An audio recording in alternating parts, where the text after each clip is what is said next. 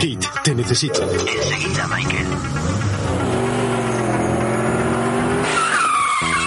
¿Qué programa quieres escuchar, Michael? Por favor, Kit. Remake a los 80. ¿Y de qué hablan, Michael? En el programa redescubren junto a interesantes invitados y contertulios que vivieron en los 80 los auténticos títulos de videoclub. Muy interesante, Michael. Kit, ¿has actualizado tu sistema para reproducir el formato podcast? No, lo siento, Michael. Mis circuitos siguen siendo de los 80. Ah, ¿Por no te cambiaría por un DeLorean cuando tuve ocasión?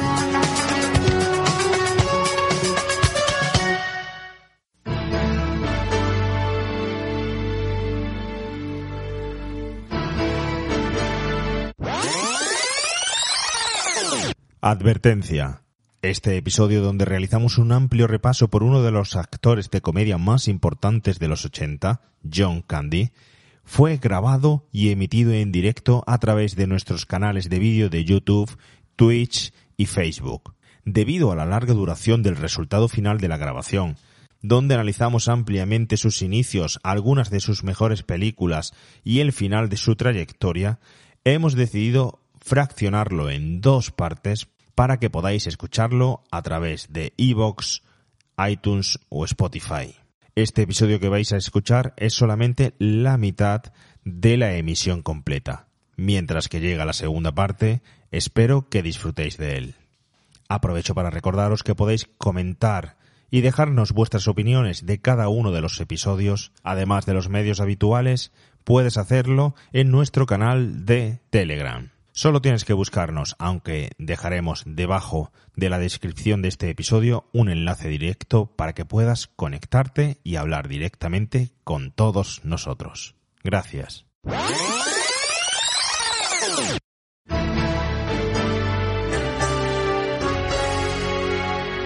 Remake a los 80.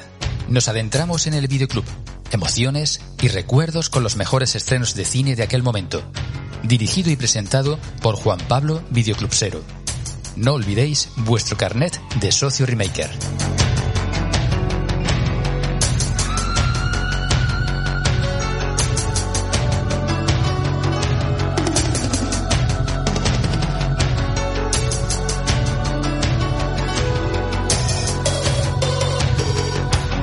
Bienvenidos remakers, saludos inmortales de los 80. Volvemos a juntarnos para una nueva emisión a través de nuestros canales de YouTube, Twitch y Facebook, pero en esta ocasión con motivo especial, para hacer un episodio de esos distendidos y cordiales que a nosotros tanto nos gusta.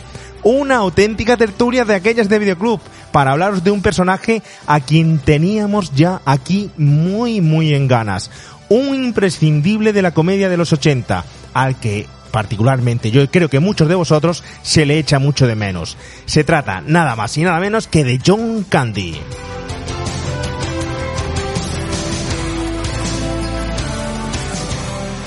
Ya sabéis que la filmografía más importante de este actor corresponde a nuestra maravillosa década de los 80, aunque ya tenía sus pinitos en los años 70, como veremos y nos contará Agustín, y su carrera incluso llegó a introducirse bastante en los años 90, donde lamentablemente lo perdimos. Hoy vamos a hacer un repaso por su biografía, comparada en algunos de aquellos títulos que nosotros hemos considerado más importantes, de mayor relevancia, o más simpáticos, o más cómicos, o más entretenidos, o simplemente porque nos ha gustado más o no hemos tratado en otros episodios anteriores de Remake a los 80.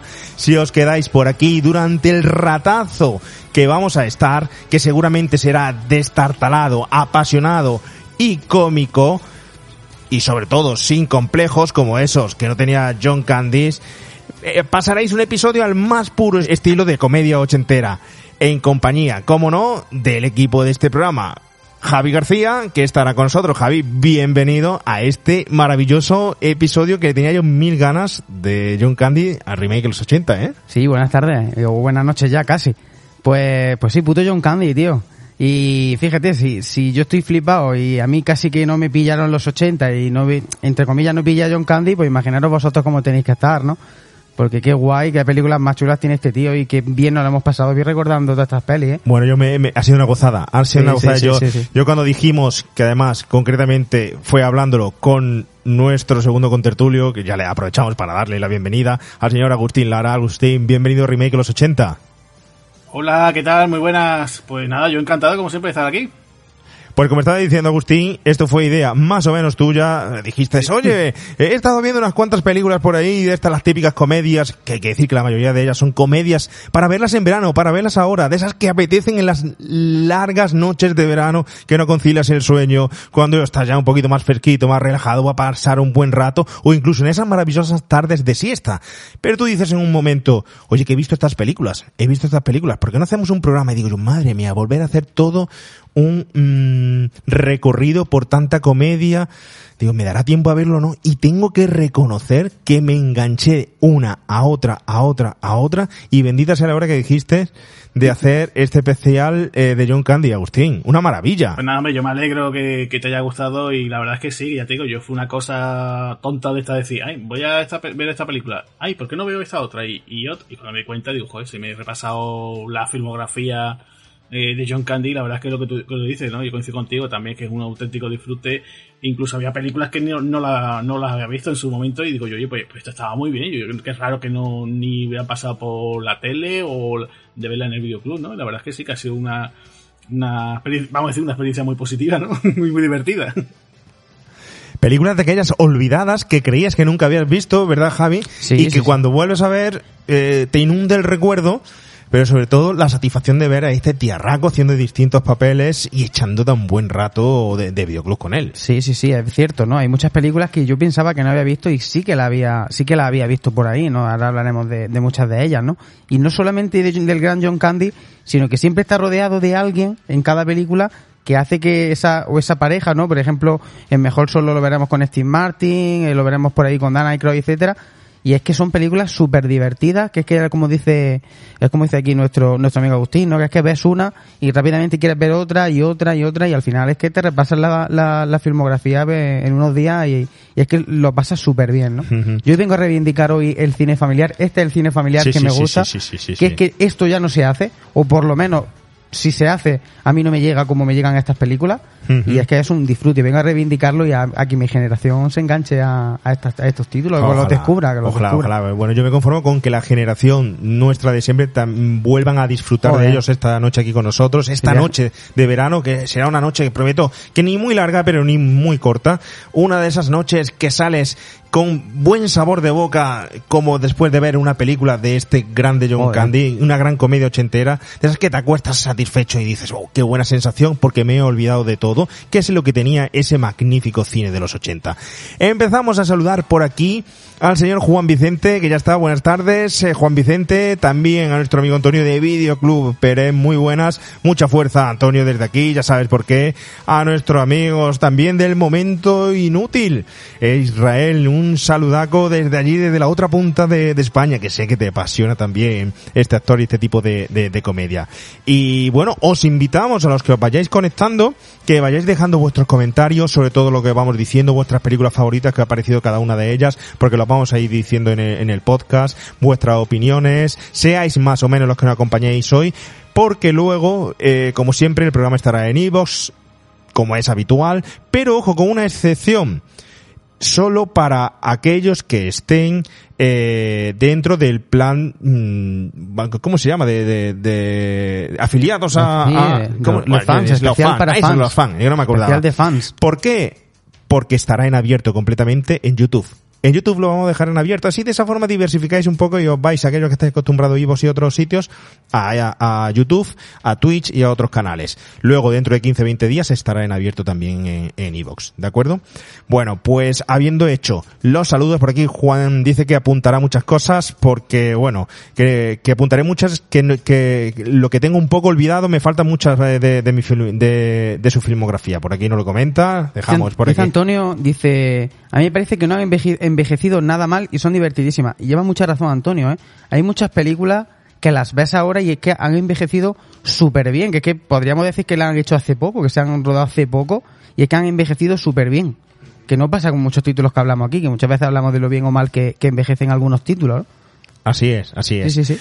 Oye, tú has comentado una cosa muy importante y empiezo ronda con, con, con esto. A mí me interesa mucho. Has dicho algo clave cine familiar como el que ya no se hace. Pero yo voy un poco más allá, porque tengo que reconocer que me lo he pasado súper bien viéndola. Mm. Creo que es comedia como la que ya no se hace. Creo que es la comedia de los 80, para mi gusto, es única. Sé que hubo muy buena comedia anteriormente de esta un poco más que se suele llamar inteligente o comedia eh, de otro tipo en los años 70, 60, etcétera.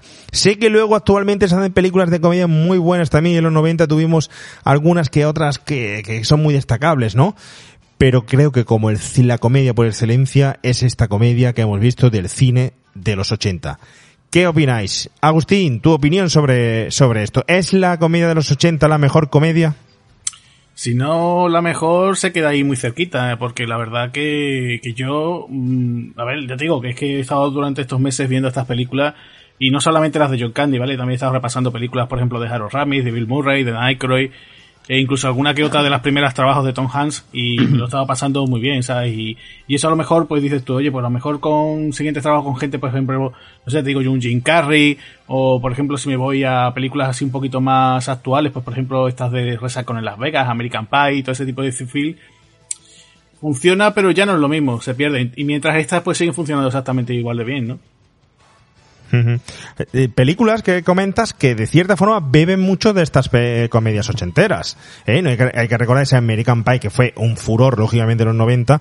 Eh, bebe mucho del aire picantón de estas películas que de los guiones de Harold Ramis, incluso del propio John Hughes. Eh, lo vamos a ir viendo, veremos cómo mm, este cine tiene mucho pues de, de, de destape, de chicas eh, vistas, de, mm. de, de, cuestiones un poco eh, sexy, salida de, de tono.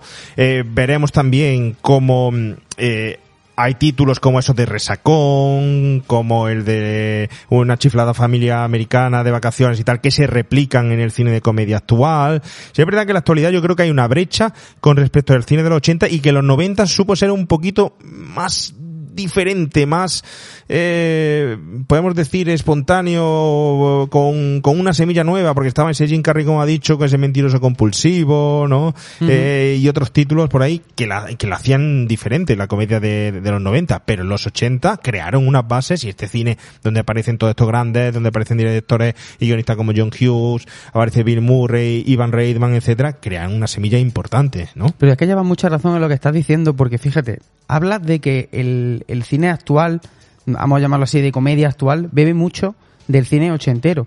Pero sin embargo, no funciona igual o no llega igual. Y si bebe y si trata de imitar, porque yo creo que hay muchas veces resacón en Las Vegas, por ejemplo, no deja de ser una especie de. Te iba a decir de road movie, no, tampoco no, una, no es una road movie, pero bueno, sí un poco de madre americana, una cosa así, ¿no? Un poco versionado, ¿no? Un poco despedida de soltero, de, de, de, soltero, de Tom Hanks. correcto, exacto. Pero ¿y por qué no llega? Ahí está mi pregunta. ¿Por qué no se hace el mismo? Bueno, yo siempre tengo, yo siempre digo últimamente que el cine de comedia actual es de sexo, droga y rock and roll casi, que de ahí no nos salimos. Uh -huh. Y sin embargo el cine de antes mucho más mm, inocente, mucho más familiar, porque hay ciertas películas de comedia actuales, por ponerte un ejemplo, que yo no veía con mi hijo. ¿Cómo cuál? Ponme un ejemplo. Pues mira, yo por ejemplo, Resacón en Las Vegas no la vería con un niño pequeño o relativamente pequeño. No, es que cine familiar, lo que es cine, comedia familiar. Hombre, hay algunos titulitos por ahí, Netflix ha hecho algunas apuestas por ello, hay algunos que se, que se pueden ver, ¿no? Pero... No, sé, no, me, no, me, no me convence. Es verdad que el cine español, últimamente, a nivel de comedia, me está gustando mucho más que el, que el americano. Uh -huh. el, el, americano no me llega. Uh -huh. Y de hecho, muchas veces veo películas de, de este tono en, en, casa y cuando, vengo una, cuando pongo una película de los 80 nos enganchamos mucho más Uh -huh. que una actual. Además, estas pelis que tienen algo, tienen algo que es que eh, te la pongan en la televisión o te la pongan donde sea, sí. ¿verdad, Agustín? Sí, te la tragas. Es que son películas que además son de hora y media, que son lo justito, que te da. eh, Ahora vemos las series, 45 minutos, una hora y, y, y las vemos, ¿vale? Pero, por ejemplo, yo que soy muy fan de ver películas más que de ver series, porque no te da la vida para ver tanta serie, agradezco muchísimo una historia autoconclusiva de un solo episodio que es de hora y media, que aguanto esos 20 minutitos más y me lo paso teta con, con claro, ello, ¿no? Claro, claro. Sí, sí, tenéis, tenéis razón. Es que esa es otra de las ventajas que también, eh, por la cual también me puse a ver este tipo de cine, ¿no? A revisarlo otra vez. Eh, ya os digo, todas estas que estamos mencionando a día de hoy, pues por ejemplo, eso, la, la por ejemplo, la saga de Resacón en Las Vegas, eh, por ejemplo, cómo acabar con tu jefe, ¿no? Y la secuela, que también son bastante, son unas cintas así bastante divertidas, ¿no? Eh, tienen ese, ese fallo, ¿no? Es decir, tenemos que hacer dos horas, ¿no? Incluso las, las cintas de Adam Sandler o cualquier cómico de ahora, pues por ejemplo Melissa McCarthy, ¿no? Son cómicos de ahora que están, hacen taquilla y tal.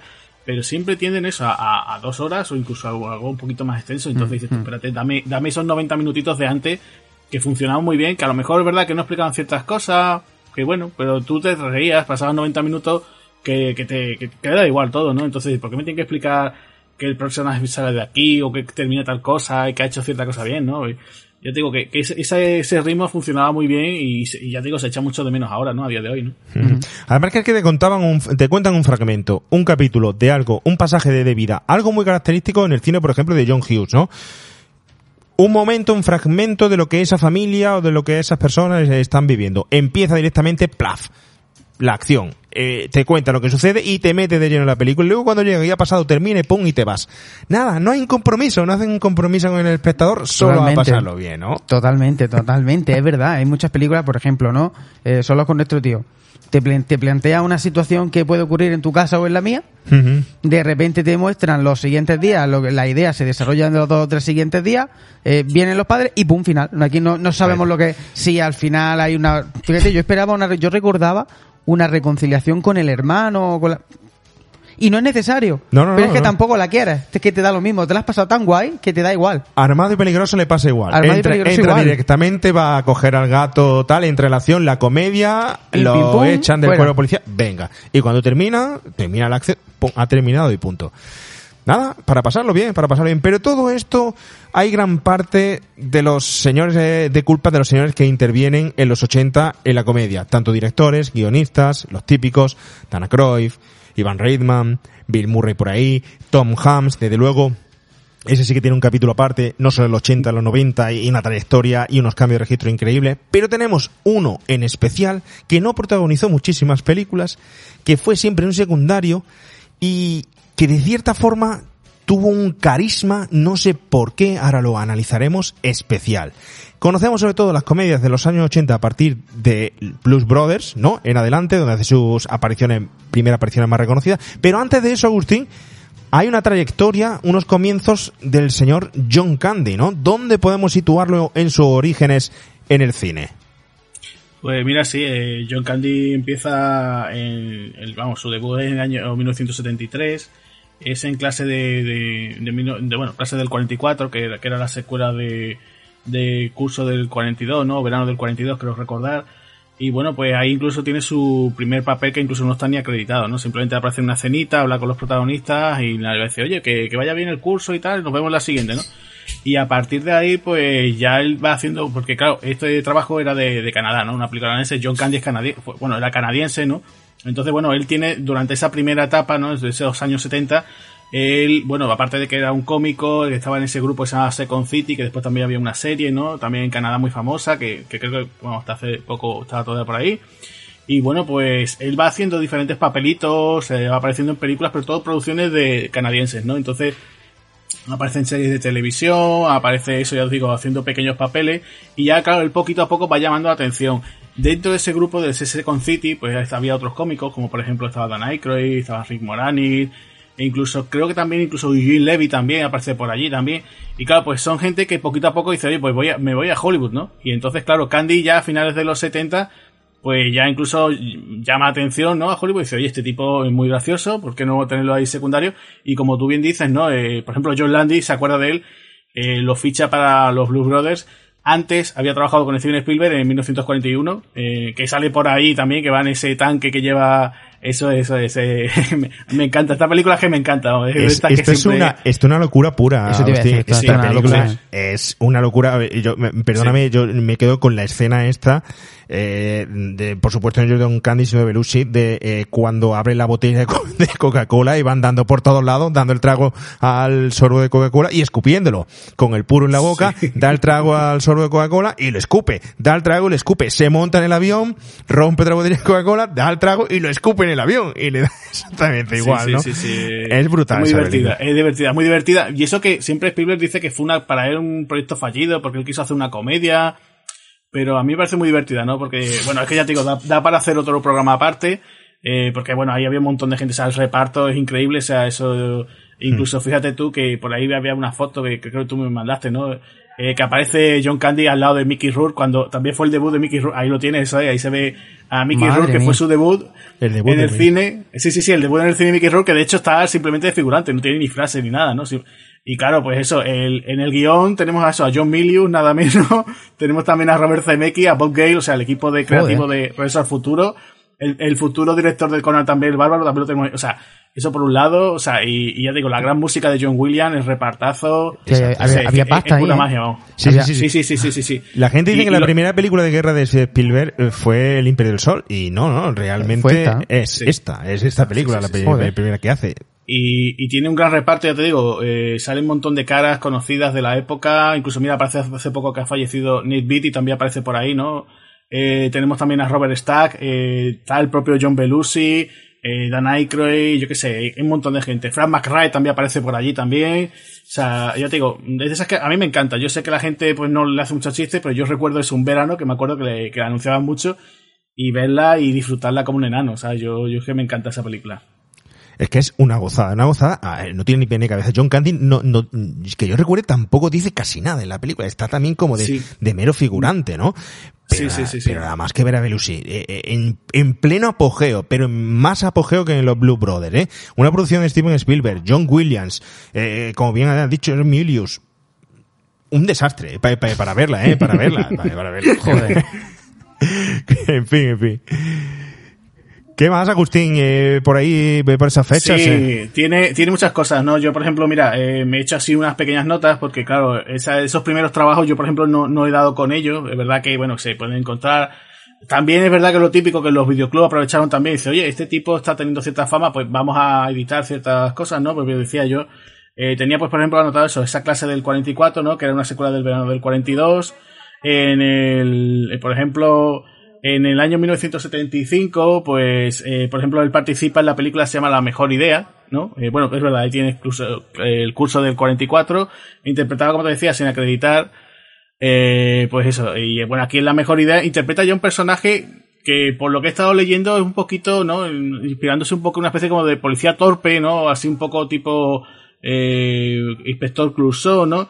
Y bueno, pues nada, la, la idea es, eh, la idea muy loca, ¿no? La película. O sea, a día de hoy incluso sería ya imposible políticamente correcta, ¿no? Un tipo que, bueno, que está divorciado y él lo que quiere es recuperar a su esposa, ¿no? Y entonces su esposa se va a casar de nuevo, pero él decide, oye, pues mira, la, la- la voy a secuestrar, ¿no? Y entonces, bueno, pues uno de los policías encargados de, de dar con esta, esta señora secuestrada, pues es John Candy, ¿no? Que interpreta, pues, a Kopek, ¿no? Que es un policía así un poquito torpón y imaginaros, imaginaros cómo funcionaría bien esta película, o sea, por lo menos el personaje de John Candy, que después, unos años después, vuelve a retomarlo. O sea, ya incluso con el protagonismo, ¿no? O sea, dándole el protagonismo al personaje. O sea, que, que funcionó bastante bien aquí su personaje y el trabajo de, de, de Candy, ¿no? Eh, de ese año 75 se- pasó al 1976, que la tengo ya anotada, que se llama la película Tunnel Visión. Que no sé si eh, soy fan de esas películas, por ejemplo, así de, de trocitos, ¿no? De fragmentos, ¿no? Por ejemplo, ahí está, eso es. Eh, pues nada, esto simplemente era como se imaginaban eh, cómo iba a ser la televisión, ¿no? Por lo lo pone ahí, ¿no? Eh, La televisión, ¿no? El film más divertido de 1985, ¿no? O sea, se adelantaban 10 años como diciendo, oye, pues vamos a hacer como esa pequeña eh, película como de fragmentos, ¿no? Por ejemplo, tenemos el caso también de Amazonas en la Luna, ¿no? Que no sé si acordáis que también hice yo el artículo, ¿no? Que está ahí en la, en Sí, la sí, web de Remake a los está, 80. está en la web de Remake de los 80. Esa, esa película no era de, de Joe Dante, puede ser, de, esta- estaba en Sí, esa sí, película? ahí estaba, Eso- pequeños ahí había muchos directores, eso es, teníamos a Joe Dante, teníamos hasta incluso al propio John Landy, o sea, había mucha gente, ¿no? Y en esta, pues, eh, partía de esa idea también, vamos a hacer también una peliculita de fragmentos, y bueno, pues el bueno de, de aquí, de nuestro amigo John Candy, pues participaba en una especie como de falso tráiler. Entonces era un falso tráiler como de una serie de televisión, también muy típica, claro, en los años 70, eran muy famosos, por ejemplo, de aquellas series de detectives, ¿no? Pues sí, Colombo, eh, pues por ejemplo, ¿no? Eh, deciros alguna, ¿no? Y entonces, bueno, pues eh, teníamos el caso de que aquí, bueno, pues hacían un, un corto, un falso tráiler, pues de, de eso, de, un, de una serie de detectives, bueno, y entonces eh, Candy aquí interpretaba pues al ayudante del protagonista, ¿no? Y bueno, pues nada, ese era su pequeño fragmento, su pequeña participación. También hay que decir que también participaba por aquí Chevy Chase, o sea, que también estaba diciendo también sus comienzos, ¿no? Antes de irse al Saturday Night Live. O sea que bueno, pues era ese, ese tipo de peliculita. Y después, pues tenía por aquí anotado, eh, pues por ejemplo, eh, encuentra la, bueno, lo tengo yo anotado como Fin the Lady, que eso fue también en el año eh, 76. Y bueno, pues aquí vuelve a retomar el personaje que os decía antes, eso es Finn the Lady. Y aquí aparece junto a, a Mickey Rooney, ¿no? La, la gran estrella de, de, de principios, ¿no? De- Madre de- mía. Yo, por ejemplo, no sé, las, las películas que tenía el de jovencito, ¿no? Que aparecía, eh, pues, por ejemplo, con Judy Garland, ¿no? Incluso ya el hombre, bueno, estos hombres, estos actores incombustibles, ¿no? Yo recuerdo incluso aquella cinta de Disney, ¿no? Por ejemplo, la de, la de Pedro y el dragón, no sé si os Sí, acordáis sí, sí, vosotros, sí, que sí, sí, sí, eh, cinta Oye, de animación, o sea, cinta de animación con actores reales y aparecía por ahí Mickey Rooney, ¿no? Y siempre ese, ese hombre entrañable, ¿no? Pues siempre se quedó tan bajito, ¿no? Tan pequeñito, ¿no? Y bueno, pues nada, ahí volvemos a ver ese eh, per- personaje. Perdona, Agustín, es que has mencionado una película que, me- que, que- que creo que todo el mundo tiene olvidada y es fetiche eh, para mí. Pedro y el dragón, esa película que también es Sí. medio animación y medio, medio real. Y que luego. Disney hizo un remake mm, hace hace poco, hace muy pocos años, ya me- con acción real y con imágenes en 3D y tal. Lo que pasa es que le dieron otro nombre al, al dragón y tal, pero era exactamente un remake de esa película. No me acuerdo el título Sí. de la película, ¿eh? Sí, creo que le pusieron simplemente Peter, Peter, y Peter el dragón, and the Dragon. Y, teníamos allí a, a Robert Redford, ¿no? Y era un poco raro. Y dice, bueno, pero ¿qué pinta aquí. Robert Redford, no? Ese, qué, qué buena. Bueno, la película está muy bien, el remake está muy bien, ¿eh? pero es que eh, Peter y el Dragón original, yo me acuerdo que era el típico producto blanco de videoclub que alquilabas y que te lo pasabas teta en ese, en ese momento. ¿Eh? Bueno, disculpa que te haya interrumpido. pero No, ese tranquilo. Sí, sí, para mí yo le tengo también mucho, mucho cariño porque de hecho yo de pequeño me regalaron un- el típico juego este que te regalan del platito cuando eres un bebé, ¿no? El platito, el tenedor y no sé qué. Todavía conservo el plato, el plato de, de- de- del, del dragón, ¿no? Lo tengo Uh. todavía por ahí, ¿no? Y lo sigo Qué, utilizando. qué ¿no? buena, qué buena esa. Cosas que conservas desde pequeño. Javi, ¿tú qué conservas desde pequeño? Buf. Porque yo, yo me acuerdo de un plato de Kellogg's que te regalaban con los, con los Kellogg's cuando los comprabas, un bol de Kellogg's que bol todavía, de- un bol de bol, cereales. bol de cereales que todavía lo sigo usando y todavía tengo por ahí coches de las galletas Siro, eh. Todavía los tengo por ahí, por ahí guardados y cosas de, de, de esas. Y mi cuchara de cuando era niño todavía la tengo por ahí, eh. Yo, Fíjate, yo, yo, ¿Tú qué guardas yo, eh, por ahí? yo un pijama y me lo sigo poniendo. ¿Qué dices? Y me lo no? quiere- y me tiene agujeros y todo, pero es que me da igual, es que me encanta. Pero la- aquí, aquí hay un suceso paranormal, porque ese pijama yo creo que cuando tenía 6 o 7 años me lo compraron y me sigue quedando bien. Aquí Sí, es paranormal. Es paranormal. Lo- y me lo quieren tirar. Y de hecho una vez me lo encontré en el cubo de la basura y lo saqué y lo eché a lavar. Que me quieren Yo tirar. creo, yo creo que, que en algún momento se, se, Algo- perdi- se perdió, te lo volvió a comprar tu madre para no causarte O un tiene, trauma. o o tiene algo. vida o mi madre lo buscó, no lo sé. Pero es un fenómeno paranormal. Pues le dejamos ahí la pregunta también a los oyentes. ¿Qué es aquello que todavía conservan de cuando, de, de la infancia, eh? Ahí lo dejamos. sí, Agustín, La, la convicao. Sí, bueno, pues nada, como te decía, este fin de Lady, él retoma su personaje, ya le dan el mm, más o menos un protagonismo, o sea, este, este inspector Coppet, pues tiene, en esta ocasión también hay uno, unas desapariciones y él también tiene que estar buscando, ¿no? A ver quién, dónde se encuentran, ¿no? Esta, esta, vamos, además de hecho aquí incluso la película también se mola la mejor idea, ¿no? En vez de busca a la, a la señora, ¿no? Y bueno, pues de ahí del 76, pues él, él también hay que decirlo, él estaba alternando también tanto trabajos con la televisión, trabajos apariciones en, en, en serie de televisión, como estos trabajos, ¿no?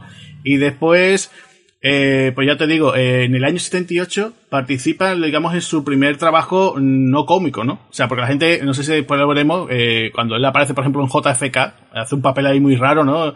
Que dices tú, qué raro, no, no pega ahí mucho. Pero aquí en el 78 participa en un thriller de estos de robos de banco, que además tenemos por ahí también un actor muy de los 70, que era Elliot Gould, que si la gente se pregunta quién es Elliot Gould, es el padre de Mónica en Friends, ¿vale? Para que la gente No ya me diga, diga, "Ah, es vale, verdad. mira". Es verdad, es verdad, Sí. míralo. Sí, sí, sí, sí. Es va. Elliot Gould. Qué bueno. qué Sí, sí, sí, sí, sí, sí.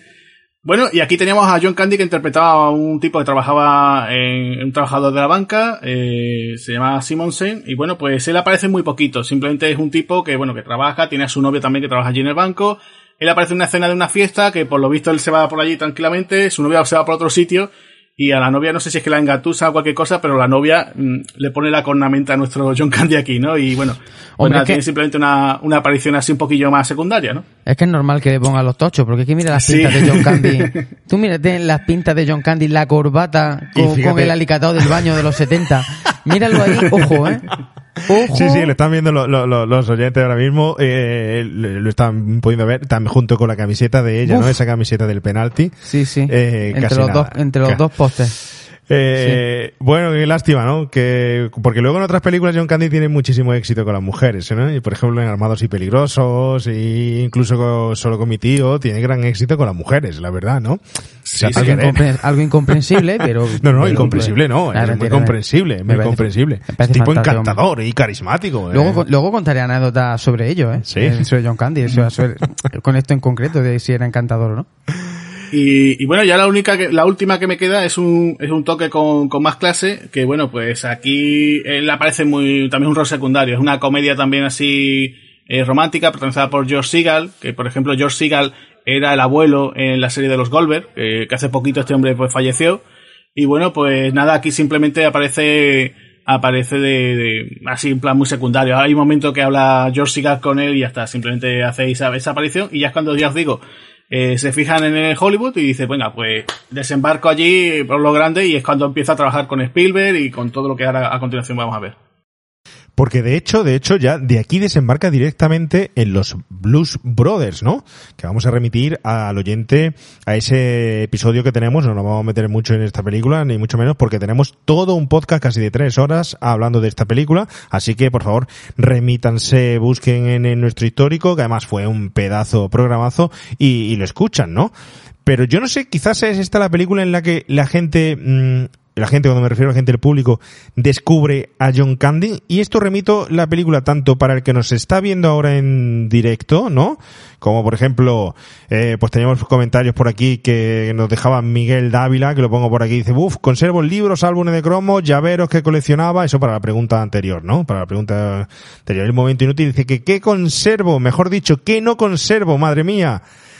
Madre mía, dice, somos como mi tío, me parece preciosa. Es una gran película, una gran película, ¿no? Eh, ¿Qué más tenemos por aquí? Eh, cada visita al hogar materno suele acabar con traerme algo de la infancia. Te pasa igual que a mí, Miguel. No sé, mi madre mete todo allí en el desván y cuando voy dice, niño, me has dejado todo, pata arriba. Dice, te llevas todas las cosas, ¿para qué las quieres en el desván? Si al final las acumula en tu casa. Pero bueno, retomo la película que os iba a hacer. La pregón, perdón, la pregunta. ¿Cuándo descubrís a John Candy? Por favor, aquel que está conectado o nos está escuchando en diferido, que deje eh, su comentario para ponerlo aquí ahora mismo en las redes y os lo extiendo a vosotros. Javi, ¿cuándo descubres tú a John Candy? A ver, yo descubro a John Candy sin saber que es John Candy, que esto, ojo, ojo, luego lo explicaré, pero yo lo descubro en solo en casa, con los que no Kickers. Tu película predilecta, ¿no? Pues por supuesto. Tu película pero- fe- fetiche. pero- ¿Podemos decir fetiche? ¿Lo podemos decir así o no? Sí, sí, yo siempre lo he dicho, que en Navidad siempre la veo. O sea, que si tengo 33 años, pues 33 visionados mínimo, porque me la he visto más veces, mínimo la- las tiene. Y yo conocía aquí a John Candy, pero no sabía que era John Candy. Y luego ya descubro, ya descubro a este actor en Solos con nuestro tío, que la vi a posteriori, a pesar de ser anterior, y luego lo contaremos porque tiene su, tiene su sentido en España, el que lo hayamos descubierto después. Bueno, bueno, bueno. Lo veremos después. Qué curioso, Agustín, que Javi, por ejemplo, y teniendo menos edad que nosotros, eh, tenga como impronta una película de John Candy en la que es secundario. O ¿eh? ni, e- y ni eso. O ni eso, o ni es secundario. Cuando, por ejemplo, las películas de protagonista, a mí me encanta cómo Mm. lo hace. Me gustan muchísimo las colaboraciones que tiene con los demás y tal, pero para mí eh, es- hay a muchos actores que se lo hubiera comido en ciertas interpretaciones, en ciertos papeles y en ciertas películas que me hubiera gustado verlo, ¿no? No sé, eh, Agustín, ¿tú cuándo descubres a, a John Candy? Mira, yo creo que lo descubro cuando, cuando pasan por televisión, eh, hacen el estreno de, de Spaceball, eh, la loca historia de la gran galaxia. Eh, la vi tantas veces a Navidad, porque además fue la Navidad que creo, llegó el vídeo, llegó el VHS a mi casa, entonces era ponle esa película otra vez, pon Spaceball otra vez. Y claro, ya eso, la secuencia de final, los títulos de crédito ya asociaba oye, oye, el tipo Claro. ese que va disfrazado como de un perrito es John Candy. Entonces ya lo típico, de empezar a tirar de más películas y decir, oye, eh, que no solamente aparece aquí, sino que empieza ya a decir, oye, pues lo he visto junto a Richard Pryor en el Gran Despilfarro, eh, por ejemplo, los Bruce Brothers, ahora, por ejemplo, cuando empecemos a hablar de sus pelis de los 80, pues por ejemplo, en el pelotón chiflado, o sea, van a ir saliendo muchas más películas, ¿no? Y claro, cada vez que veía, por ejemplo, alguna de, ah, mira, pues me sorprendía, ¿no? So- sobre todo me sorprendía, que me sorprendía el tema de decir, eh, cuando él es el protagonista absoluto de la película, ¿no? Porque, por ejemplo, yo creía que era Har quién es Harry Cramp, que es casi de finales de los 80, y no, él ya tenía alguna que otra película anteriormente, ¿no? Entonces me, me ha sorprendido mucho. Cierto, mira, por aquí nos dice, por ejemplo, eh, Antonio de Videoclub pero nos dice, yo creo que fue mejor solo que mal acompañado, si no recuerdo mal. Es que esa película, esa película, yo creo que incluso lo vuelven a redescubrir en Estados Unidos, en América, a John Candy.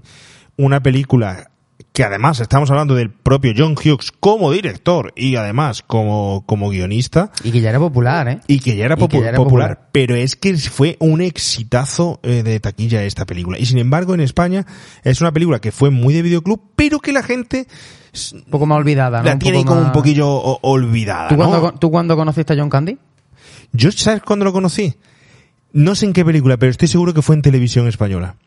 Ah, en, en la primera cadena es lo típico de... Pero no te confundiste con Chicho, ¿no? No, no, no. Ah, era John Candy. Era John Candy. Vale, bien, bien. Lo típico que estás viendo las películas o del sábado por la tarde o del sábado por la noche y, ¿Alguna comedia, y este señor está ahí siempre en todas, en todas las comedias, en todas las comedias y ya no sabe, está viendo películas que no sabe ni cuál es el título, pero está ahí, pero está ahí aparece siempre y ya lo relacionas con el cine de, los 80, con la comida de los 80 y se convierte en un imprescindible, ¿no? Totalmente. Lógicamente, cuando ves eh, Cazafantasmas o cualquier otra que tiene renombre en, aquel momento, pues sitúas a cada uno, Dana Croy, Van Reitman y tal.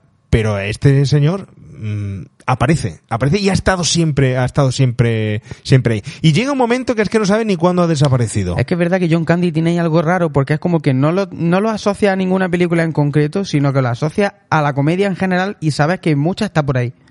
Pero a mí me pasa con John Candy, no, antes de preparar el programa no te sabría decir así rápidamente, pues a esta película o a esta, más allá de lo que hemos comentado eso, lo que hace y tal, que no es, por ejemplo, Dan Aykroyd que rápidamente te va a un cazafantasma o rápidamente te va... No, con John Candy no me pasa. Hmm. Pero, sin embargo, está ahí.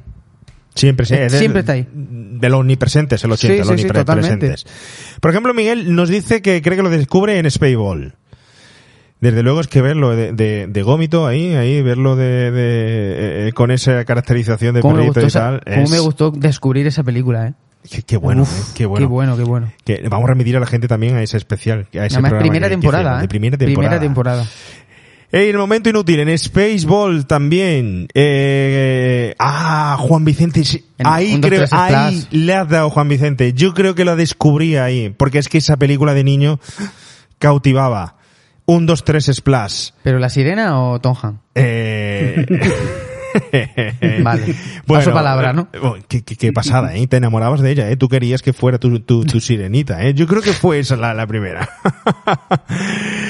¿Qué más? ¿Qué más? Nos dejamos por ahí. Pues Francisco José no de Sánchez dice que también mejor solo que mal acompañado. Me encanta John Hughes, si es que es así, es así.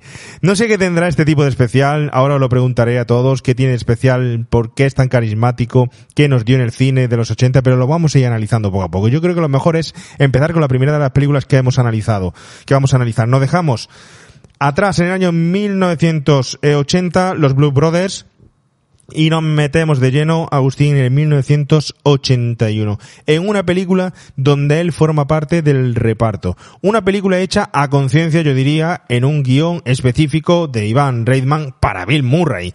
Creo que es así, creo que es así. Donde aparecen más secundarios, gente importante y tal, y donde aparece nuestro John Candy, pero la película no es para él, pero la hace grande, ¿no? Estamos hablando del pelotón chiflado película para recordar y para un programa, tiene un programa solo ella, ¿verdad? Sí, por supuesto, esta también es un clásico. Ese, ese póster, por ejemplo, ¿no? De ver a Bill Murray señalando así con el dedo a los tíos Sam, ¿no? Como te necesito, ¿no?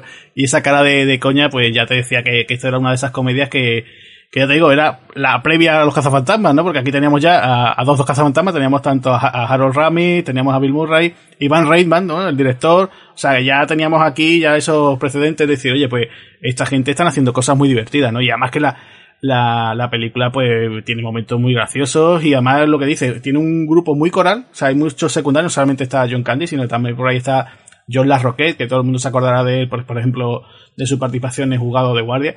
Y hay mucha otra gente, ¿no? Por ahí, por ejemplo, aparece Son Young, ¿no? Antes de, creo que, de participar en Blade, en Blade Runner. Eh, PG Souls, que también era una chica que también trabajó mucho en los 80.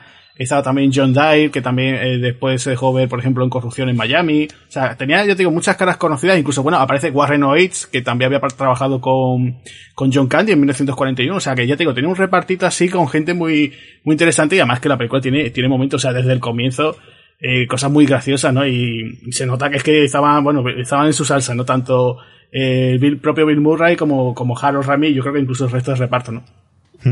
Oye, ¿tú crees, Agustín? ¿Vosotros creéis, lanzo esta pregunta sobre esta película, que puede ser la primera película antibélica comedia que se hizo? Porque bueno, el cine bélico ya sabemos que ha tratado de, de muchas formas, eh, de forma eh, eh, cómica, todo lo que es los distintos aspectos de la guerra y mm, eh, con, anterioridad hay algunos referentes, ¿no? No tenemos que ir nada más que al señor Chaplin, que ya lo hizo en su momento muy bien hecho, ¿no?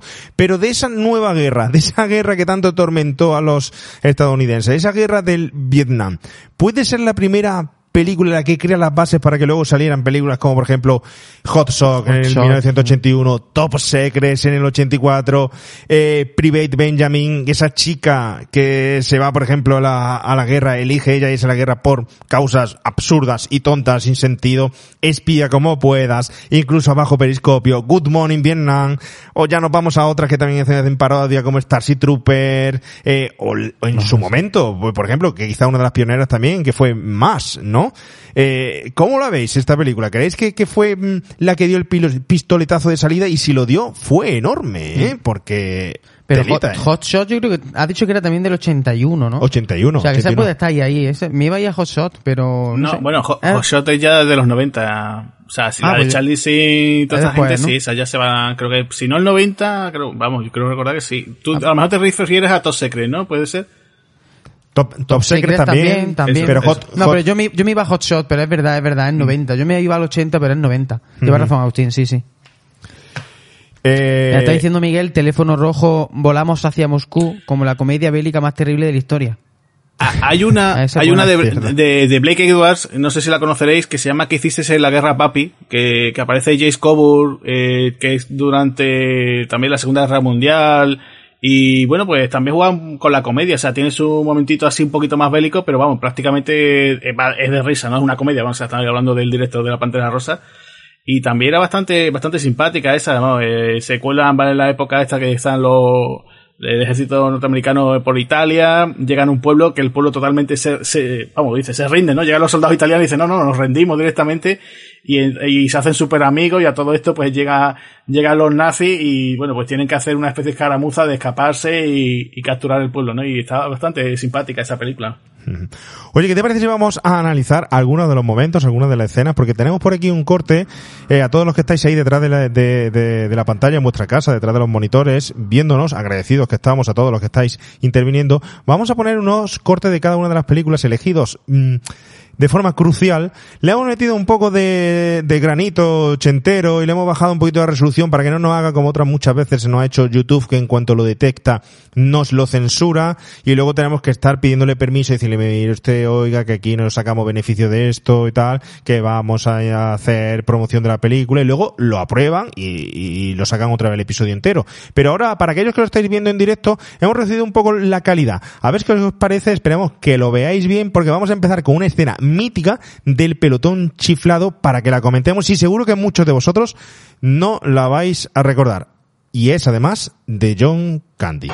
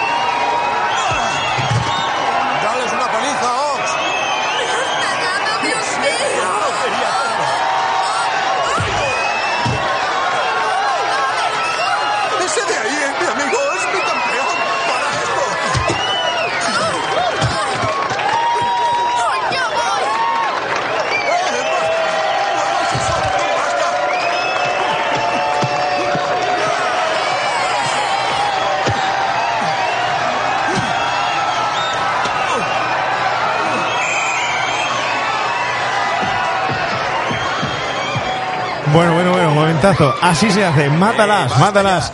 Eh, Muy loca academia de policía eso, ¿no? Luego en el final con los policías saliendo por ahí, ¿no? bueno, bueno, sé, no sé. No, no, yo creo que es la sensación que te ha dado por ver a los policías, pero es momentazo, Agustín. eh, es, eh, ya veníamos previamente de que él se balantona eh, dando toda la pasta que tenía para poder participar, ¿no? Eh, vemos Sí, pegarle la torta esa a la chica y echarse a llorar y... Sí, sí, que ver este eh, tipo de verdad haciendo está-. Es muy graciosa esta escena. Eh, también yo a día de hoy esto sería tampoco imposible de rodar, ¿no? De hacer, porque pff, le pasaría de todo, ¿no? Pero también la cosa es que, que digo, la escena es, bastante graciosa, incluso la- lo que tú decías antes, Juan Pablo, lo, que se veía previamente antes, ¿no? Esa subasta que hay de quién quiere pelear con estas chicas en este ring lleno de, de barro, ¿no? Y, y la cosa es que eso, que con lo grandullón que es, ¿no? Eh, parece que, que las chicas no van a hacerle nada, pero son súper fieras, ¿no? Te veis como le dan dando patadas, se tiraba por él. Y, y como incluso le llegan a engañar a él, ¿no? Dice, ay, me, me has pegado, me has hecho daño, ¿no? Y le suelta un guantazo allí increíble, ¿no? Que dice, no, yo no vuelvo, yo no vuelvo, ¿no? Y dice, no, no, tienes que ir para allá, que Bill Murray lo convence y venga, y, y, bueno, y, y el momentazo con la banda sonora también, ¿no? Es momentazo, momentazo eh, Qué bueno. ver a este bonachón quitándole los bikinis a la, a la chica, eh, retozando con ellas en el barro.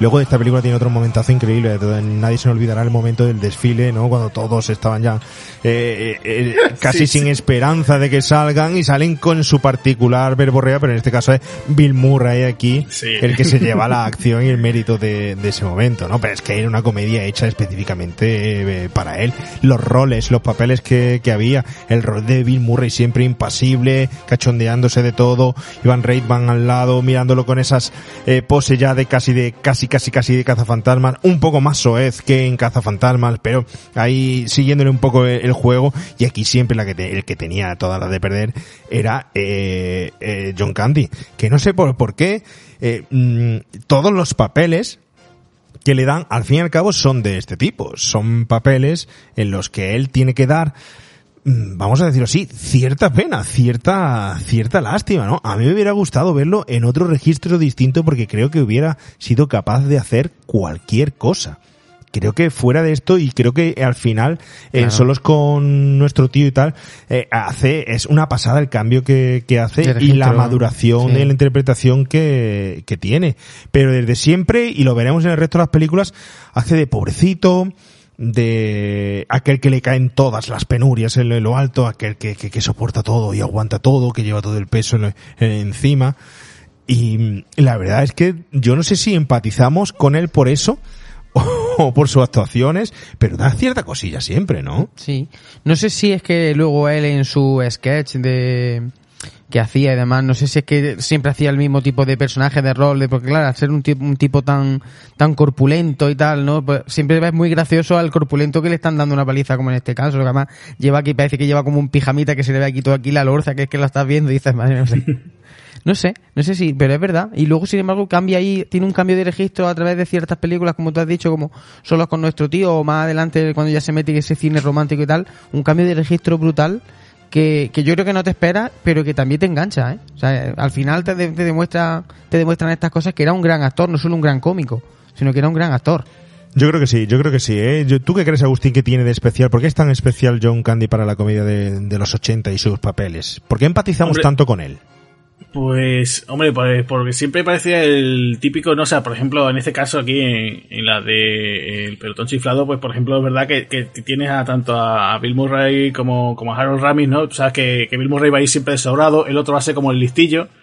Y este, pues, digamos que se asemeja un poco más a lo que en principio en público ser un poquito más mayoritario, ¿no? De hecho, incluso está esa anécdota que no sé si os acordáis que en la película, cuando ellos van a pasar lista la primera vez, le, le van a, les rapan la cabeza a todos menos Sí. a, a Bill Murray y a, y a Harold Ramis, porque como eran las, las, digamos, las estrellas de la peli, ¿no? Pues dices, no, no vamos a dejarlos rapados. Entonces, eh, por lo visto eso no se lo esperaba el propio John Candy, y claro, esa escena cuando él sale con su pelo diciendo, ay, mi pelo, mi pelo, ¿no? Que de hecho incluso en Los Simpsons llegan a, a hacer, digamos, un guiño, ¿no? A- a ese, ese momento también de John Candy, ¿no? O sea, tú te empatizas, yo creo que siempre ponía eso, como decís vosotros, le ponía, no sé, pues cierta simpatía o su hora de interpretar y decías tú, oye, me, me, me había identificado, no es que diga yo, soy John Candy, pero pero lo veías como la persona un poquito más normal, ¿no? Que a lo mejor podría ser tu vecino, podría ser tu propio tío, ¿no? O a lo mejor decir, oye, pues mira, hasta cierto punto lo, lo hacía muy natural, ¿no? En ese aspecto, ¿no?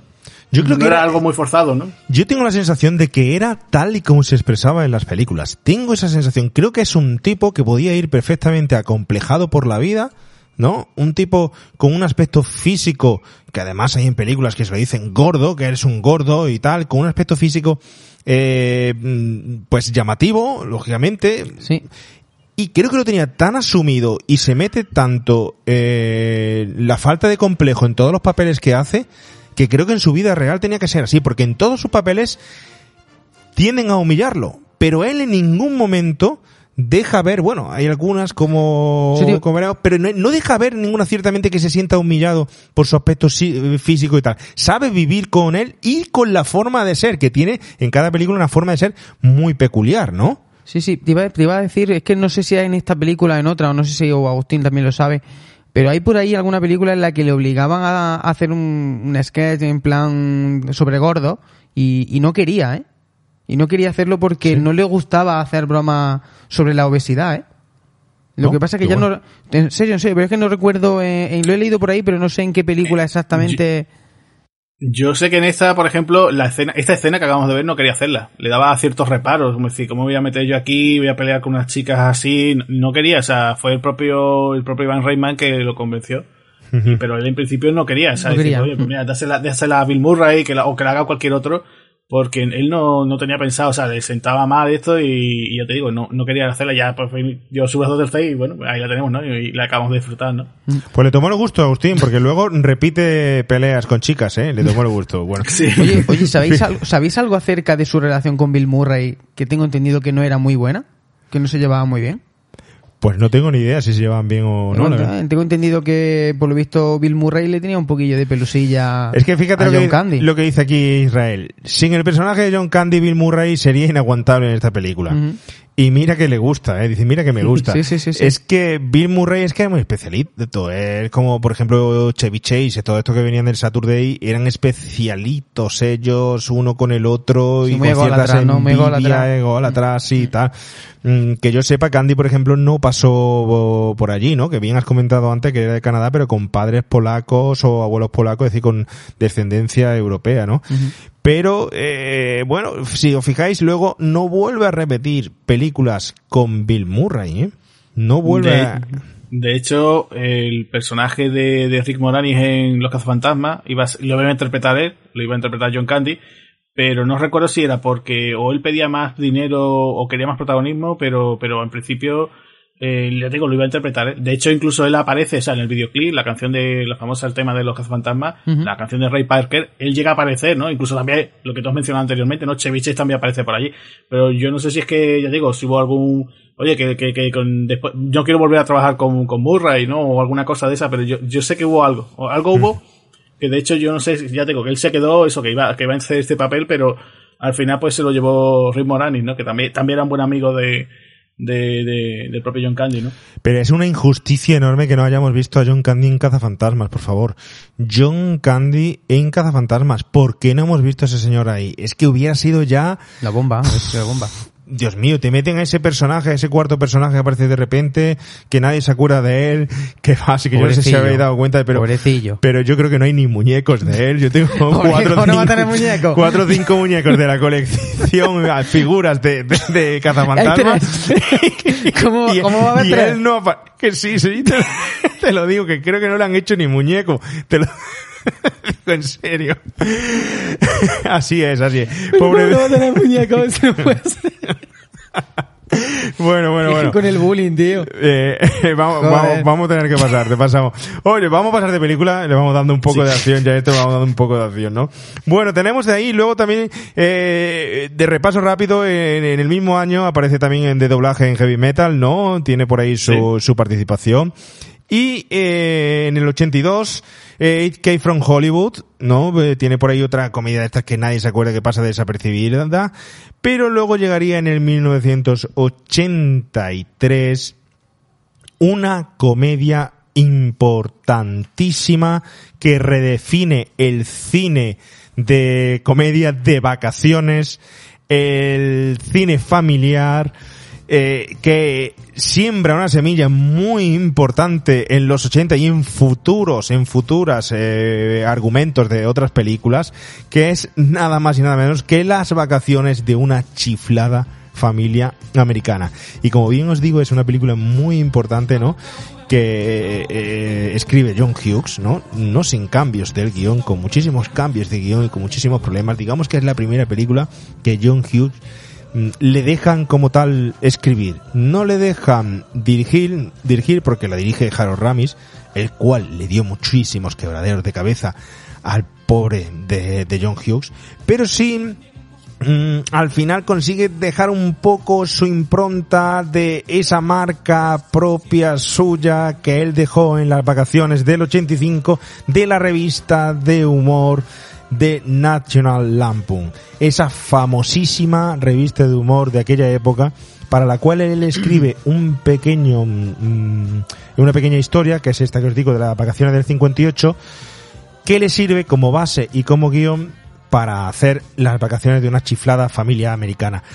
Es el guion de esta película es base para muchísimas otras películas de John Hughes, para muchísimas otras películas de John Candy, como luego veremos, como la de los dos cuñados desenfrenados que son de vacaciones también, como esa de malditas vacaciones, incluso en solo en casa, en solo con nuestro tío, es la base de lo que serían las futuras comedias, con ese tono picantón, con esos sketches muchas veces unidos.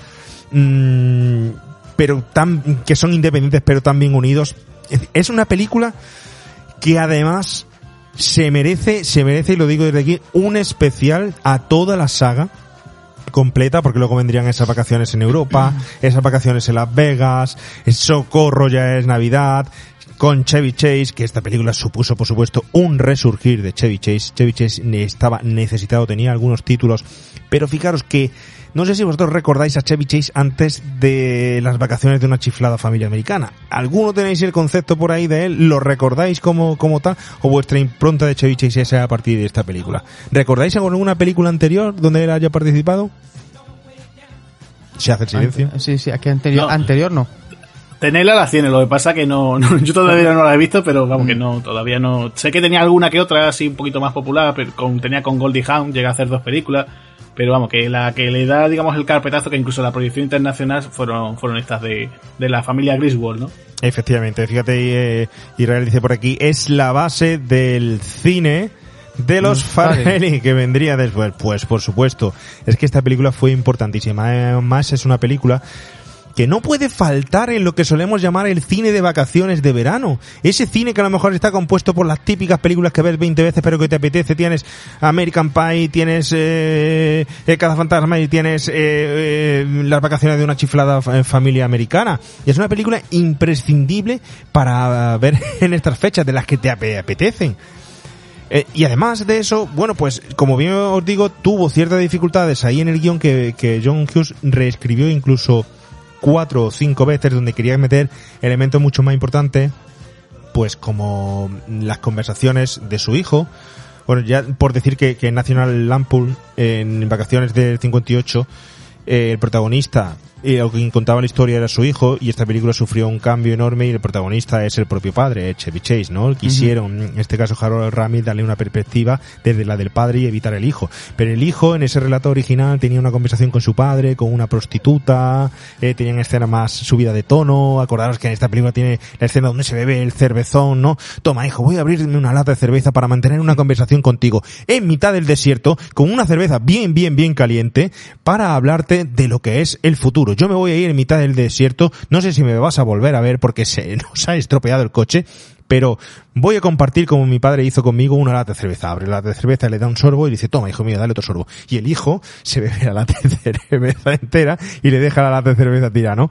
Pues esa conversación iba a ser con una prostituta, etcétera, iba a haber otros cambios, pero no lo veían bien Harold Ramis, total.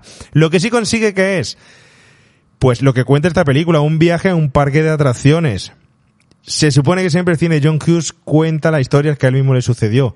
Él siempre quiso ir a, a ver eh, Walt Disney, eh, a California, al parque de atracciones, y nunca lo consiguió, nunca lo consiguió. Entonces basó en su no ida a parque, Walt Disney ¿no? a crear una historia en la que fuera basada en sus propias vacaciones, un- una transición catastrófica hacia eh, ese parque de atracciones, ¿no? Total, pues tenemos esta magnífica película, ¿no? Eh, que además, en cierta parte, es lo que nos pasa a todo el mundo cuando nos vamos de vacaciones, cuando nos llevamos de vacaciones con nuestros hijos y ahora, yo viéndolo como padre, es que hay muchísimas cosas que digo, mm, no voy a decir que es igual que él porque puedo pecar de decir una auténtica barbaridad. Pero ¿quién no ha tenido un viaje estrambótico como el de esta familia? No sé, ¿qué recuerdos tenéis vosotros de esas vacaciones? Agustín, de Javi. Algo catastrófico que haya pasado en vacaciones, ver. Pues de ir a, Santiago, de estrenar, o sea, de comprar coche familiar nuevo y decir, vamos a hacer como, no vamos a hacer el camino de Santiago, pero vamos a ir a Santiago, ¿no? Y, y resulta que por el camino perdernos, equivocarnos de sitio, o sea, mirar el mapa, claro, estamos- estoy hablando de una época antes de los GPS y claro, pues, se- de- de tirar el típico mapa y decir, bueno, pues ¿por qué carretera? ¿Por esta o por la otra? ¿no? Y a lo mejor, pues desviarse, un- pues no sé, una distancia de, de hora y media, por lo menos, ¿no? Hora y media, Madre casi mía. nada, casi nada, casi nada, casi nada. Más o menos, que se te pinche una rueda, que tengas que recoger a una abuela, que no sabías que no tenías, a una tía, eh, que mates a un perro que habías atado al, al parachoques, que te pare la policía, que te caigas eh, en mitad de una duna del desierto, que tengas que recorrer no sé cuántos kilómetros a pie, que llegas a tu destino y esté cerrado. ¿No me ha pasado nunca llegar a vuestro destino y tener muchas ganas y el cartelito de cerrado por vacaciones te veo el año que viene? Eso, recordar que seguro que a muchos os ha pasado. Segurísimo. Algo por el estilo. Algo por el estilo. Bueno, destacar esta película también. Calificación R que le dieron. Fue un éxito de, de taquilla, pero hoy hay que destacar muchísimo de ella el cartelito, el cartelito, al Bueno. estilo fran, franceta, eh, cartelito dibujado rollo El Señor de las Bestias o tipo Conan, ¿no? Con las chicas cogiéndolo de las piernas, ¿no? Esa pedazo rubia que iba en Ferrari, esas fantasías, esas fantasías, que por cierto, la escena en la que se ve a la chica tirarse al agua desnuda, no estaba desnuda de verdad, esa chica. Esa, esa chica que aparece en la película como si saliera desnuda, no sale desnuda. La madre es la que sí aparece desnuda de Sí. verdad. Pero esa chica llevaba un, puesto un top y tal, y nunca, no permitió salir desnuda, mientras, desnuda, mientras que la madre sí sale en salió, varias ocasiones, incluso en esa piscina helada en la que, en la que se tiran, ¿no? Eh, esas fantasías con el Ferrari, es decir, toda la familia durmiendo, todas allí insoportables, atrás en la, en la ranchera, eh, de un coche, un Ford, os voy a decir el, el, el nombre del coche, lo tenía por aquí, un Ford LTD Country Squire. Un Ford que fue re- rectificado, remodelado Pues ya para, verá, pues ya verá. para esta película. Automáticamente cuando salió la película a la venta bajaron las ventas de este vehículo. Esto Claro, es cierto, es ¿eh? que a quién se le ocurre. Claro. Eh, De hecho, el tipo que le vende el coche a Chevy Chase eh, es Eugene Levy, que creo que era su- si no era su primer papel, era ahí estaba de sus primeros papeles, vamos. Gran amigo de John Candy, este señor, ¿eh? Y tiene varias películas con él, ¿no? Bueno, pues eh, estamos con ese cartel, esas chicas en el desierto, a él le aparece como, como un héroe de, de, de- de espada y brujería, ¿no?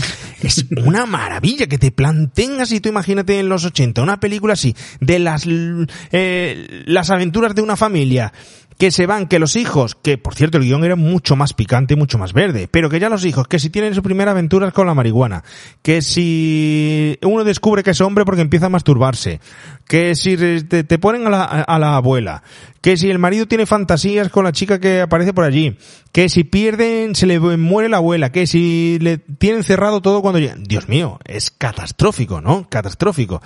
Pero en ese momento, uno de los mejores momentos es cuando llegan a ese parque de atracciones y se encuentran a un personaje peculiar el cual les ayuda a, al final a pasarlo bien esa tarde, sí o sí. Venga, que esto es estupendo. Sube de una vez, arriba, Eh, no chicos. empuje. Sube, cielo. Sube, cielo, sube. Esa pistola no es auténtica. Es una Magnum Testarossa. Es juguete. Dispara perdigones con mucha fuerza. No tanta como para atravesar la piel. Claro que sí, pueden atravesar la piel, pueden atravesar la piel y causar una grave infección. Ya estoy harto de esto, crack. Se acabó. ¡Quieto, vuelve!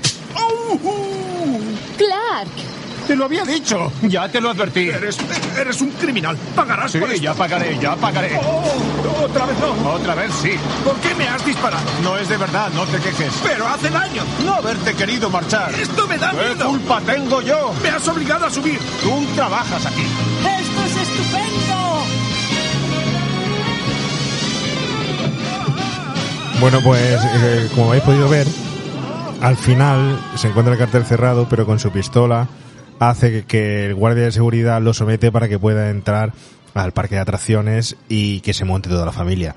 Hay que decir que esta escena además le he puesto porque terminaron todos vomitando en la escena, porque pusieron una cámara en, el- en la montaña rusa, se montaron todos de verdad en la montaña rusa y empezaron a grabarlos como hoy en día una webcam, una Steadicam, Estaban montados de verdad, Sí, sí, estaban montados, pero claro, imaginaron en eh, aquel momento no existían esas cámaras tan chiquititas, esas GoPro que todos podemos llevar ahora, ¿no? Y terminaron todos mareados de verdad y vomitando en esta película, ¿no? En ese, en ese momento. Pero es que además el guion original era muy distinto para esta escena, porque podemos ver una película en la que John Candy solo aparece al final, como os dais cuenta. Y hasta que no ha pasado, además una comedia que no es al uso, no dura la hora y media que duran todas las comedias, sino que es una comedia que se pasa bastante, puede llegar incluso hasta la eh, hora cuarenta y tantas o cincuenta, si no recuerdo mal. Y es que iban a ir, cuando se encuentra el parque de atracciones cerrado, con la pistola, iban a ir a casa del dueño del parque, ¿no? Ese, de ese personaje que aparece luego, de ese Roy Wally, que sería otro habitual en las películas de John Hughes, que luego lo veríamos, por ejemplo, quiero recordar, lo digo de memoria, me parece que es el señor que aparece en Solo en Casa 2, el dueño de la juguetería, ¿no? Eh, y salen, eh, ¿te acuerdas de, de- de esa Sí, escena, sí, Javi? sí, cuando le da las tórtolas. Del señor Duncan. Señor Duncan es ese señor Ese que hace aquí como una especie de Walt Disney, que es el dueño de este parque de, de atracciones, y en ese mo- momento eh, John Hughes dice, van a coger la pistola, van a ir a casa de este señor, le van a poner la pistola en la cara y van a decirle, venga, ábreme el parque Ábreme de parque. atracciones. Pero lo vieron fatal, lo vieron fatal por el tema, se nos ha ido Agustín, se nos ha ido Agustín, a ver si lo re- retomamos y viene, a ver, aquí, Uy. ya lo tenemos, se nos había ido, no pasa nada. Sí, sí, sí. Uy, vaya. Pero en este momento ellos piensan, eh, el, el director Harold Ramis dice, "Mm, no está bien que eh, mostremos en pantalla cómo un americano se mete en casa de otro americano de alta clase a invadir su casa y a dispararle, ¿no? Tenemos que cambiar el guion en pleno rodaje, lo hacemos de otra forma y tenemos que contratar a alguien corriendo. ¿A quién? A John Candy. Cambian el guion y se traen a John Candy como policía eh, de cierta forma ridiculizan a las fuerzas del orden y hacen que la familia triunfe y pueda pasar su, su vacación y acceder al parque, ¿no? Desde luego, no sé, eh, Agustín, tú se has vuelto a ver esta película, ¿no? ¿Qué opinión tiene para ti ella? Eh, Pues muy divertida, es muy graciosa. Además, de hecho, como, como estabais comentando, ¿no? Como al principio, ¿no? Que esta película, eh, bueno, a pesar de esos momentitos así más picantones, ¿no? Eh, pues la, la pude ver en familia. O sea, la puse, estábamos viendo y digo, oye, vamos a ver una comedia. Y nos hizo gracia decir, oye, pues eh, te presento una serie de personajes muy graciosos, muy divertidos. Luego te dice, fue también esas películas que tienes a un Chevy Chase más, digamos, corte un poquito más familiar, un poquito más torpón, ¿no? No va como, por ejemplo, en Fletcher Camaleón, que siempre va el tío como muy- mucho más sobrado, ¿no? En plan de, de tío seductor, de guapera, ¿no? Aquí va un, un padre de familia normal y corriente. Y ya te digo, eh, después tienes, por ejemplo, también el personaje de Randy Quaid, que me parece muy gracioso, que después, por ejemplo, le da mucho más juego en la de Socorro ya es Navidad, o incluso llega a tener su propio spin-off, ¿no? O sea, eh, ya te digo, yo a día de hoy me, si- me sigue pareciendo una comedia muy divertida. No sé si acordaréis que hace poco se hizo una especie como de remake, reboot, secuela, que era lo de Exacto. vacaciones con Ed Hells, que también aparecía también el propio Chevy Chase. Y bueno, pues bueno, Era un corto, ¿no? Era, era un, corto, un corto de 14 minutos, me parece. No, No, el eh, el hubo película, hubo película. Ah, eh, con. Sí, sí, con este hombre, con el actor Ed Hells, que ese es el actor que aparecía, uno de los que aparecía en Resacón en Las Vegas, Exacto. que le interpretaba exacto. al hijo, que era o sea, Rusty, ¿no? Rusty, pues lo interpretaba Ed Hells.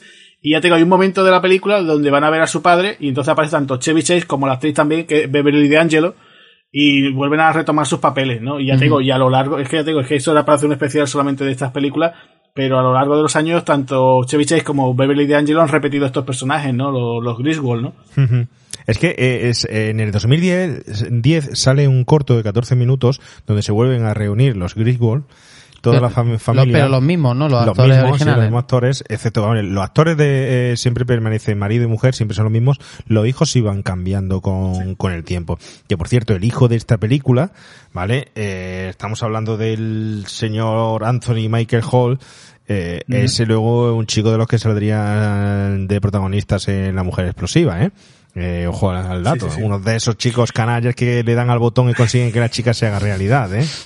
De, de hecho, después, ya te digo, eh, en cada película los hijos van cambiando y en la de Socorro y en Navidad, por ejemplo, eh, la hija es Juliette Lewis, la actriz, de, por ejemplo, del Cabo del Miedo, y el hijo es, eh, es uno de los protagonistas de Big Bang Theory, es Leonard, que está ahí muy pequeñito, dices? pero ahí lo tiene, sí. ¿Qué me dices? Johnny Galecki. Casi nada. Sí, eso, gracias. Madre- gracias. madre mía. Sí, sí, gracias, Javi. Sí, pues sí, es Johnny Galecki. Galecki muy chiquitito, ya te digo, pues no Sí, sé, sí, tendría sí. 10 10 añitos como mucho, y lo tenéis ahí, ya tenéis al, al pequeño Leonard, lo tenéis por ahí ya. Porque como te digo, se reunieron y fue para un corto de 14 minutos para promocionar un- una empresa de viajes, de viajes, de turismo. De, es como si tú coges Javi ahora en el hotel. Eh, y cogéis a Chevy Chase, lo volvéis a contratar y hacéis un, corto y una promo allí en el hotel con su Qué bueno. familia sobre momentos de estar talado de esta familia. Puedes meter, puedes meter a una prostituta en una habitación, otros por ahí fumando marihuana. Muy bien, muy bien. Otro secuestrando a un americano o algo así. Sería Sí. actualmente políticamente correcto, ¿no? O contratar a Jack Nicholson. el resplandor. algo de eso, ¿no? también, también. Algo de Bueno, eso. de, de hecho, no sé si sabéis eh, que hace unos años, no hace mucho, se hizo una especie de anuncio que supuestamente lo vendieron como el tráiler de una falsa película, o sea, hasta que no estrenaron el tráiler, que era supuestamente una nueva entrega de Cocodrilo Dundee, que se llamaba El hijo de Cocodrilo Dundee, además con actores así conocidos, aparecía Hugh Jackman, Russell Crowe, eh, Chris Hemsworth, y bueno, había aparecido el cómico Danny McBride, que supuestamente era el, el hijo norteamericano de, de Cocodrilo Dundee, ¿no? Entonces llegaba a Australia, eh, iba con el cuchillo, hacía también la broma, ¿no? Esto no es un cuchillo, el cuchillo es este, y ya te digo, y simplemente era para promocionar el turismo en, en Australia, la broma, ¿sabes? Y Casi imagínate nada, cómo- Casi nada, Sí, sí, sí. casi nada. Casi eh. nada, sí, sí. Bueno, bueno, y fijaros que todo se hace con películas de los 80. Esas promociones, esas cosas. ¿eh? Fijaros qué importantes fueron estas comedias en familia, Cocodrilo Dandy, otra de esas películas de las que poco se hablan y de las que, perdón, y de las que no sé, no sé por qué no se guarda buen recuerdo eh, para tenerla como de cabecera. Y sin embargo fue un producto súper explotado de videoclub que todos alquilamos 20.000 veces, aunque también fue muy trillado luego en televisión, las cosas como, como son, ¿no? Pero yo desde aquí propongo, ¿eh? y os voy a citar para otro nuevo episodio, esperemos este verano, para solo de esta película y de toda su saga, ¿eh? La saga de una familia americana de vacaciones para que la comparemos con nuestras vacaciones ya os vais pensando vuestras anécdotas. ¿eh? para la próxima, ¿eh? Yo- ya, bueno, yo, yo puedo dar un adelanto porque yo esta película le tengo un poco de coraje. ¿Por qué? Porque me recuerda a, una, a una- un viaje que me pasó, una cosa que me pasó. A ver, cuéntalo, ¿qué te No, pasa? nada, lo cuento rápido, que yo quería, iba a ir a Portaventura simplemente a montarme, en un- solo a montarme en una montaña rusa En nueva que habían puesto. eh. No, no, no, en una que pusieron después nueva, y yo estaba flipadísimo, digo, yo tengo que ir nada más que para montarme en la montaña. Llegué y estaba cerrada. Toma, ¿en O sea, solo había solo hacía el viaje para montarme ahí. Y llegué y estaba cerrada, ¿sabes? Y busqué a John Candy, pero no estaba. Qué pena, Y, qué de- pena. y desde entonces, siempre que veo la película, me acuerdo de, de ese viaje. Bueno, bueno, oye, avanzamos, seguimos continuando en nuestros títulos, ¿no? Tenemos en el año 1983 también Going Berserk. Eh, esto es un título mm, un poquito raro de, de, de John Candy, ¿no? Una película eh, que protagoniza él junto con Joe Flaherty y Eugene Levy, dirigida por Debbie Steven. Es una película así como comedia, se, al estilo setentero, que desde luego mm, casi que no tiene ni pies ni cabeza y es, y de hecho es una de las películas menos eh, no eh, recordadas de, de- de John Candy, ¿no? Una película que la gente se ha dedicado a olvidar, ¿no? No es de sus mejores películas. Pero luego llegaría un titulazo que no le vamos a hablar de ella mucho porque también merece la pena dedicarle un episodio donde empieza la colaboración entre de dos grandes, John Candy y Tom Hanks, que es un 2 3 Splash, que en Estados Unidos se llamó Splash nada más, si no me equivoco, esta película, ¿no? Bueno, ¿qué decir de esta película así para no pisarla mucho? Una película que podemos decir que es comedia, fantasía, mm, romance, desde luego tiene todos los elementos, ¿no? La dirige nada más y nada menos que Ron Howard, ¿eh? Y tenemos a un Tom Hanks todavía en esos papeles en los que no es el típico bueno americano que venía de despedida de soltero y tal. Todavía no es ese big, ese niño bueno. Es decir, el mejor Tom Hanks. Efectivamente, ese granuja, ese bueno ahí que lo hace Tom Hanks. estupendamente. Y tenemos a un John Candy que es el hermano de este granujilla, aún más granuja. A John Candy se le da muy bien hacer los papeles de granuja eh, y no tenerle coraje. No decir, hostia, ni este tío me da, me, de- me da asco, ¿no? Que haga estas cosas, sino que encima se lo toleras y le tienes cariño. Por supuesto, Daryl Hannah, guapísima. Pff, un personaje... Una diosa, una diosa. Bah. Y sí, hay que destacar que es una de las primeras películas de Tombstone Films, que fue esa productora que sacó la Disney, ¿no? Para precisamente eh, poder llegar a un público más adulto.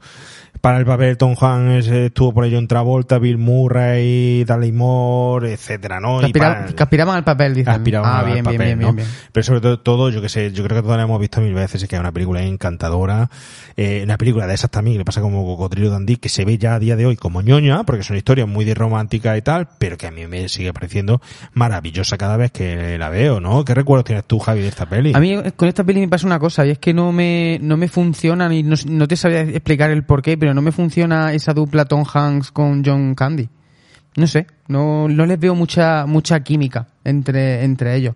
Es verdad que la película está muy chula, creo que es la película que popularizó o, dio a conocer ya una- a una importante escala a John Candy, porque hasta ahora, bueno, había hecho cositas y tal, pero aquí yo creo que de verdad su primer papel importante pero no sé, no sé si os pasa a vosotros, igual que luego hablará, hablarás de voluntarios, que me pasa lo mismo, no, no me funciona mucho esa dupla Tom Hanks, a pesar de que Tom Hanks está increíble, ¿eh? Tom Ujú. Hanks, eh, ya lo digo que para mí est- esta es la época buena de Tom Hanks para mí. Sí, y John Candy Y- muy secundario. John Sí, Candy sí, sí, muy sí. secundario y por eso casi que no merece la pena pararse mucho en ella. No, fíjate Sí, lo sí, que sí. dice Juan Vicente. La peli a la que Disney Plus le ha cortado el culo a Daryl Hannah. ¡Hoy qué capullos! Estamos contigo, Juan. Estamos de acuerdo, estamos de acuerdo. Estamos contigo. Nunca mejor dicho. Nunca mejor dicho, ¿no? Bu- Bueno, y no sé si lo sabéis que hubo una segunda parte, pero ya con otros repartos, o sea, eran seguir siendo los mismos personajes, pero con otros actores. ¿Qué me estás contando? Eso no lo sabía. Sí, sí, sí, sí, sí. Hay una segunda parte de Splash, sí, sí. Un, dos, tres, cuatro, Splash. Sí, no, no, pero si buscáis un poquito la, la contaréis, Ah, que recuerdo incluso que hicieron alguna vez el pase por la tele y me he sorprendido. Y bueno, pues si aquí ni está ni, ni. Tom Hanks, ni Daddy Hanna, nadie, nadie. Ujú. ¿Qué recuerdos tienes tú de esta peli, Agustín? Porque yo estaba deseando de encontrarme una sirenita de estas por, por- por algún lado. Además es que me, cre- me creaba ansiedad cuando veía la película decir, pero ¿y esta chica que la ha sacado del agua? Por Dios, que se va a ahogar, que se va a asfixiar. Todo el día metida en la, ba- en la bañera. Todo el día la tiene que tener ahí. Y que le cae agua y que se va a transformar. Y bueno, y ya cuando empezaba a pensar, y, y, y con esta chica y ella cómo harán, cómo, si es un pez y qué pasa, y ya iba a tu cabeza, dice, y si Qué- qué- y si mala tienen es. hijos, ¿qué, qué pasará con los hijos? Qué mala no? es la cabeza. Qué- Qué oh. mala es la cabeza. Madre mía. No, hombre, yo, yo recuerdo, tengo, ya tengo por supuesto, tengo ese momento de cuando ella emerge, ¿no? De allí, que está todo el mundo alucinando con ella desnuda. Tengo también ese recuerdo al principio cuando se ve ese prólogo, están ellos de niños. Eh, ya está el personaje de John Candy, que no es John Candy, ese niño que tira las monedas para ver la ropa interior a las chicas, que después también de mayor lo vuelve a hacer. Eh, el momento de la cena, que es muy gracioso, o sea, van a comer marisco y Daryl Hannah directamente se come el marisco con, con, con- o sea, no- ni lo, ni lo limpia ni nada, simplemente se lo come ahí con todo, con su concha y todo. cuando- sí, sí, sí. Eh, el momento en que ella también, no me acuerdo por qué, se mojaba las piernas y entonces, o estaba el momento esto que ella estaba simplemente en la bañera y tenía que secarse, ¿no? Rápidamente para que él no la viese, ¿no? Así, con su, su aspecto de sirena, ¿no? Y ya te digo, tenía, tengo momentos, la tengo así de recuerdo de fragmentos. O sea, yo sé que, que la aparición aquí de Candy es más secundaria, pero bueno, tengo esos momentos y, y ya digo, una película que también es muy, muy de los 80, ¿no? Tonto, a lo tonto, ¿no? Ellos tenían un negocio de una fe- de fruta y tal, que creo, y era el hermano el que llevaba las finanzas y el que John Candy el que se despilfarraba todo. Por cierto, lo de las monedas, un truco muy recurrente que todos hemos usado en la infancia. el de las monedas junto con el del cristal en las zapatillas, perdón, el espejo en las zapatillas. ¿Vosotros no habéis hecho eso? No. No, es- te tengo que decirlo yo de verdad. adelante, Bueno, pues digo. No, no, que no, confiesa, que no. confiesa, ladrón. Nosotros, cuando jugábamos en la calle después de venir el videoclub, Confiesa, ladrón. cogíamos trocitos de espejo y nos lo poníamos entre los cordones de la zapatilla de deporte. Entonces te ibas al mercado de bastos que estaba al lado y cuando la señora estaba comprando, pues entonces tú metías entre las dos piernas de la señora el pie por debajo, lo alargabas el pie y en el espejo, premio, veías Joder, lo, que había, lo que había por ahí, eh, zagales de, de, de nueve años. Tenía- no, me, no me trates ahora como si fuera un, per- pervertido. Lo No, que no. éramos era gente con recursos y, con, a- gente- y con habilidades. Gente, gente sana, gente Eh, sana, sí, sí, sí. Esos niños, los niños de ahora no hacen esas cosas, ¿eh?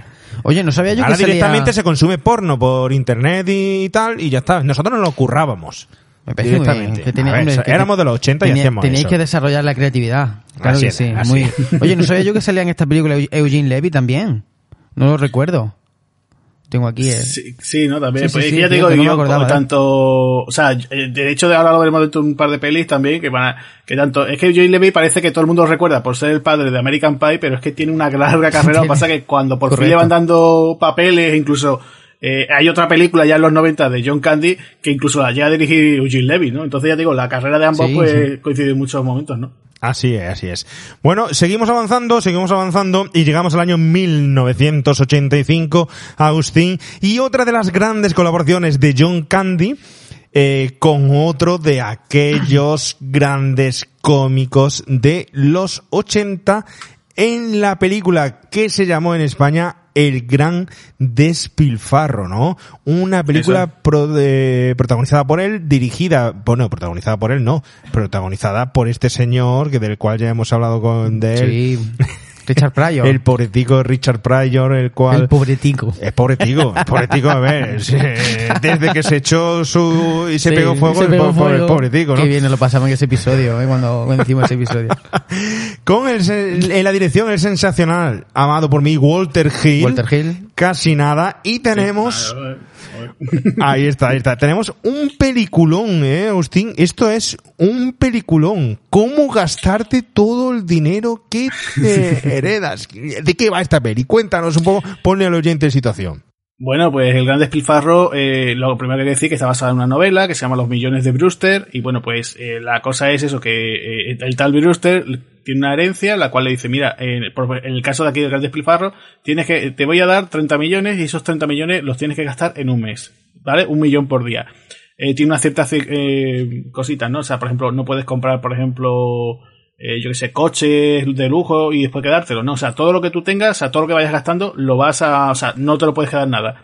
No puedes comprar, por ejemplo, cuadros lujosos, ni coches, ni casas, ni nada. Todo o de alquiler, cosas de servicios y, ese tipo de cosas. Entonces, bueno, además él no se lo puede decir a nadie. Eh, Richard Pryor es un jugador ya de segunda fila de béisbol. Entonces, bueno, pues se le presenta esta oportunidad de decir, oye, pues puedo intentar, eh, oye, pues convertirme, ¿no? A- Voy a aceptar esto, pero en el caso le dice, mira, si no quieres aceptar este reto, eh, te puedes quedar con un millón de dólares y listo. Pero si él gasta esos 30 millones, obtiene 300. O sea, estamos hablando de 300 millones de dólares de los años 80. O sea, una locura. O sea, eh, con lo cual, pues claro, él dice que sí, que para adelante. Y claro, pues durante ese mes, pues se va a ir y se muda al, al hotel más lujoso de Nueva York. Empieza a contratar gente, empieza incluso a apostar en cosas que, que seguramente van a ser una cosas que son cosas de desastre.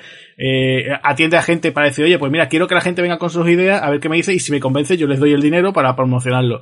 Y bueno, pues nada, pues entre eso también, por supuesto, hay unos villanos por aquí que no quieren que gane la apuesta. Y bueno, pues John Candy, ¿de qué hace John Candy aquí? John Candy pues es el mejor amigo de, de Richard Pryor, también es otro jugador del equipo este de béisbol.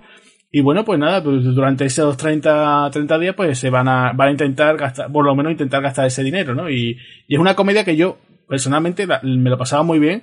Eh, me sorprende, me sorprendió en su día decir, joder, que es Walter Hill, el director de, de Límite 48 horas, o El Último Hombre, o, o Danco Calor Rojo, ¿no? Como, como este Fuego, tío, un tío sí. de acción, se mete en una película de comedia más con Richard Pryor, ¿no? Que es un caso muy curioso que también le pasa también a Richard Donner, que Richard Donner también hizo su juguete preferido con, con Richard Pryor, no sé por qué, fue una cosa muy rara, ¿no?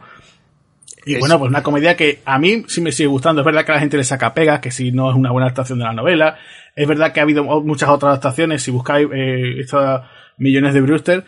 Y, y bueno, pero vamos, yo me la sigo pasando muy bien. Me- es de la- para mí es de las más divertidas que tiene Richard Pryor. Y ya te digo, tenemos aquí a John Candy e incluso después eh, aparece por ahí incluso Rick Moranis también haciendo un, un pequeño, un pequeño ¿no? y todo también.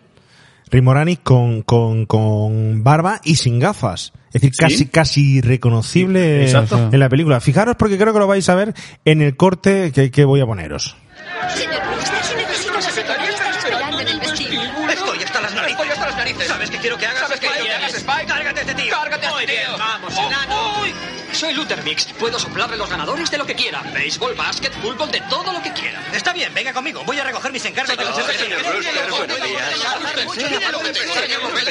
Quiero que observe detenidamente este punto. Es el desierto de Arabia. Está más seco que un hueso. Allí un vaso de agua helada puede costarle hasta 5 dólares, señor. En cambio, aquí tenemos el Polo Norte, un casquete helado que flota sin rumbo fijo por esta región del Atlántico Norte. Allí hay muchos, muchos icebergs, señor, y no pertenecen a nadie. Son de propiedad pública. Creo que empieza usted a comprender cuál es el propósito de esta brillante idea. Sí. Bien, lo que yo quisiera es ir al Polo Norte para elegir un iceberg de buen tamaño, hacerle un agujero en la base en el cual instalaríamos dos motores marinos de 20.000 caballos de potencia y así podríamos votar el primer iceberg Brewster hacia la Meca. ¿Qué le parece? Señor no pienso decírselo. ¿Llega? Señor ¿Sí? ¿Qué? ¿Que han vuelto a subir? Pues venda. No vendas. Cuando suben, se compran. Buena idea. ¿Cómo te llamas? Luther. Luther, escucha. Quisiera apostar 50 a 1 en todos los caballos sin posibilidad de ganar que corran esta semana en Aqueduct. Esta semana 50... Ah, bien, de acuerdo. ¿Cuánto cree que costaría carrear esto? no, Oh, bueno. no, no, no, no, no, no. Ese No chisme se derrite y él lo sabe. Sufriría una pérdida de un 18% a causa de la evaporación en todo el viaje. ¿No veis lo que supondría para esos sedientos campesinos del desierto? ¡Es fenómeno! ¿Qué sedientos campesinos? ¡Ninguno! ¡Ninguno! Porque en el desierto no hay ni un puñetero campesino. Creo que eso no es justo. Yo... eh, Loyola contra Notre Dame. De hockey sobre hierba. Es fenómeno. Usted fue a Loyola, ¿no? No lo dirá en serio. Escucha, quiero apostar 50 mil dólares a que Loyola gana. 50 mil dólares por Loyola contra Notre Dame a 5 mil en todos los improbables de esta semana. ¿Está usted listo? Pero, si es hockey sobre el hierba, dinero. hockey Oiga, sobre si le doy un millón de dólares para lo del iceberg, ¿será suficiente? Desde luego, un millón será suficiente, señor. Dígame. Brewster. ¡Charlie! ¿Qué tal va todo, tío? Muy bien. Fenómeno. Acabo de comprarme un iceberg. ¿Qué? te parece No los lo conseguirás, eso no. Y he alquilado un estadio entero. ¿Qué? Sí, y además, cueste lo que cueste, lo voy a arreglar para que parezca el estadio de un gran equipo. Va a ser fenómeno. Vamos a jugar un partido de exhibición contra los Yankees a tres entradas. ¿Contra los Yankees? Y yo seré- Imaginaros este tío si hubiera estado ahora con el cambio climático, el partido que se le podía haber sacado a su pasta, ¿eh? O para ahora en el coronavirus, cómo hubiera tenido eh, la misión, que al final la misión de, de este señor era quedarse sin un duro. Tenía que gastarse todo y no podía quedarse ni con dinero ni con nada de lo nada, que había artículo. comprado. Pero es que además cuando invertía y ganaba el dinero, es que se, se- se desesperaba. Era de, de locos. Y luego es un guion magistral y la película es divertidísima. Es una película bien montada, bien ejecutada. No, Richard Pryor, que en ese momento era un señor que a pesar de lo vacilón que era y de lo pasadito que iba siempre de, de todo, estaba, muy bien. muy bien y muy muy, bien. cotizado en Hollywood. ¿eh? Era un, un tipo muy deseado para el cine, Agustín. Sí, sí, ya te digo que yo para mí, tanto esta como también la de estado crítico, o sea, porque también es verdad que eh, todo el mundo va a decir, oye, y las que tiene con Jim Williams, sí, por supuesto, pero de las que él tiene de protagonista así absoluto, más o menos, esta y estado crítico me parecían las dos divertidísimas, ¿no? Y además las solían pasar mucho por televisión y, es que te, te partías, ¿no? Con la, con la ocurrencia, las salidas de tono que él tenía, o sea, estaba, estaba muy bien, estaba muy bien, tipo, muy gracioso. Bueno, pues... Eh... Iba a comentar una Dime, cosa, que- pero dime, iba a comentar una cosa porque se me ha, se me ha venido así a la mente viendo el corte, el doblaje. ¿Sabéis algo del doblaje de John Candy? Porque me- no sé, me, me En cada película do- es- está doblado de una forma es, distinta. ¿Verdad que sí? Es que no, no, no he relacionado en este caso el corte con la, la voz de John Candy. No sé. Porque eh, en los 80 si había un actor que era protagonista, se le asignaba un actor de doblaje para tenerlo siempre, pero mm, daros cuenta que hasta ahora de John Candy todos los títulos que hemos hablado ninguno, como protagónico, es protagonista. Entonces de esa forma siempre le asignaban un actor de doblaje diferente. Y sí, a mí me ha llamado la, la atención, ¿no? Porque además eh, eh, según vayas viendo, mm, cada película eh, tiene un actor distinto, ¿no? ¿Pasamos de película o tenéis algo más que añadir a ella? Bueno, yo lo único que lo que habéis dicho, ¿no? Del tema del doblaje, fíjate que aquí Richard Pryor tiene la, la típica voz de habitual que tiene Eddie Murphy. Y claro, al ser Es esto una cierto. película de, de Walter Hill, no sé si se habéis dado cuenta, el tipo, el actor que, al cual Richard Pryor va a dar, apueste usted por esto, ¿no? El tipo del corredor de apuestas lleva el mismo tipo de traje que lleva después Eddie Murphy en el límite 48 horas, ¿no? O sea que, no sé si es que pensaron, oye, pues me traigo aquí a Eddie Murphy que haga un cameo, ¿no? Hubiera estado gracioso, ¿no? Uf. Hubiera estado muy gracioso a John Candy con, con Eddie Murphy. Una película, los dos, ¿eh? Mm.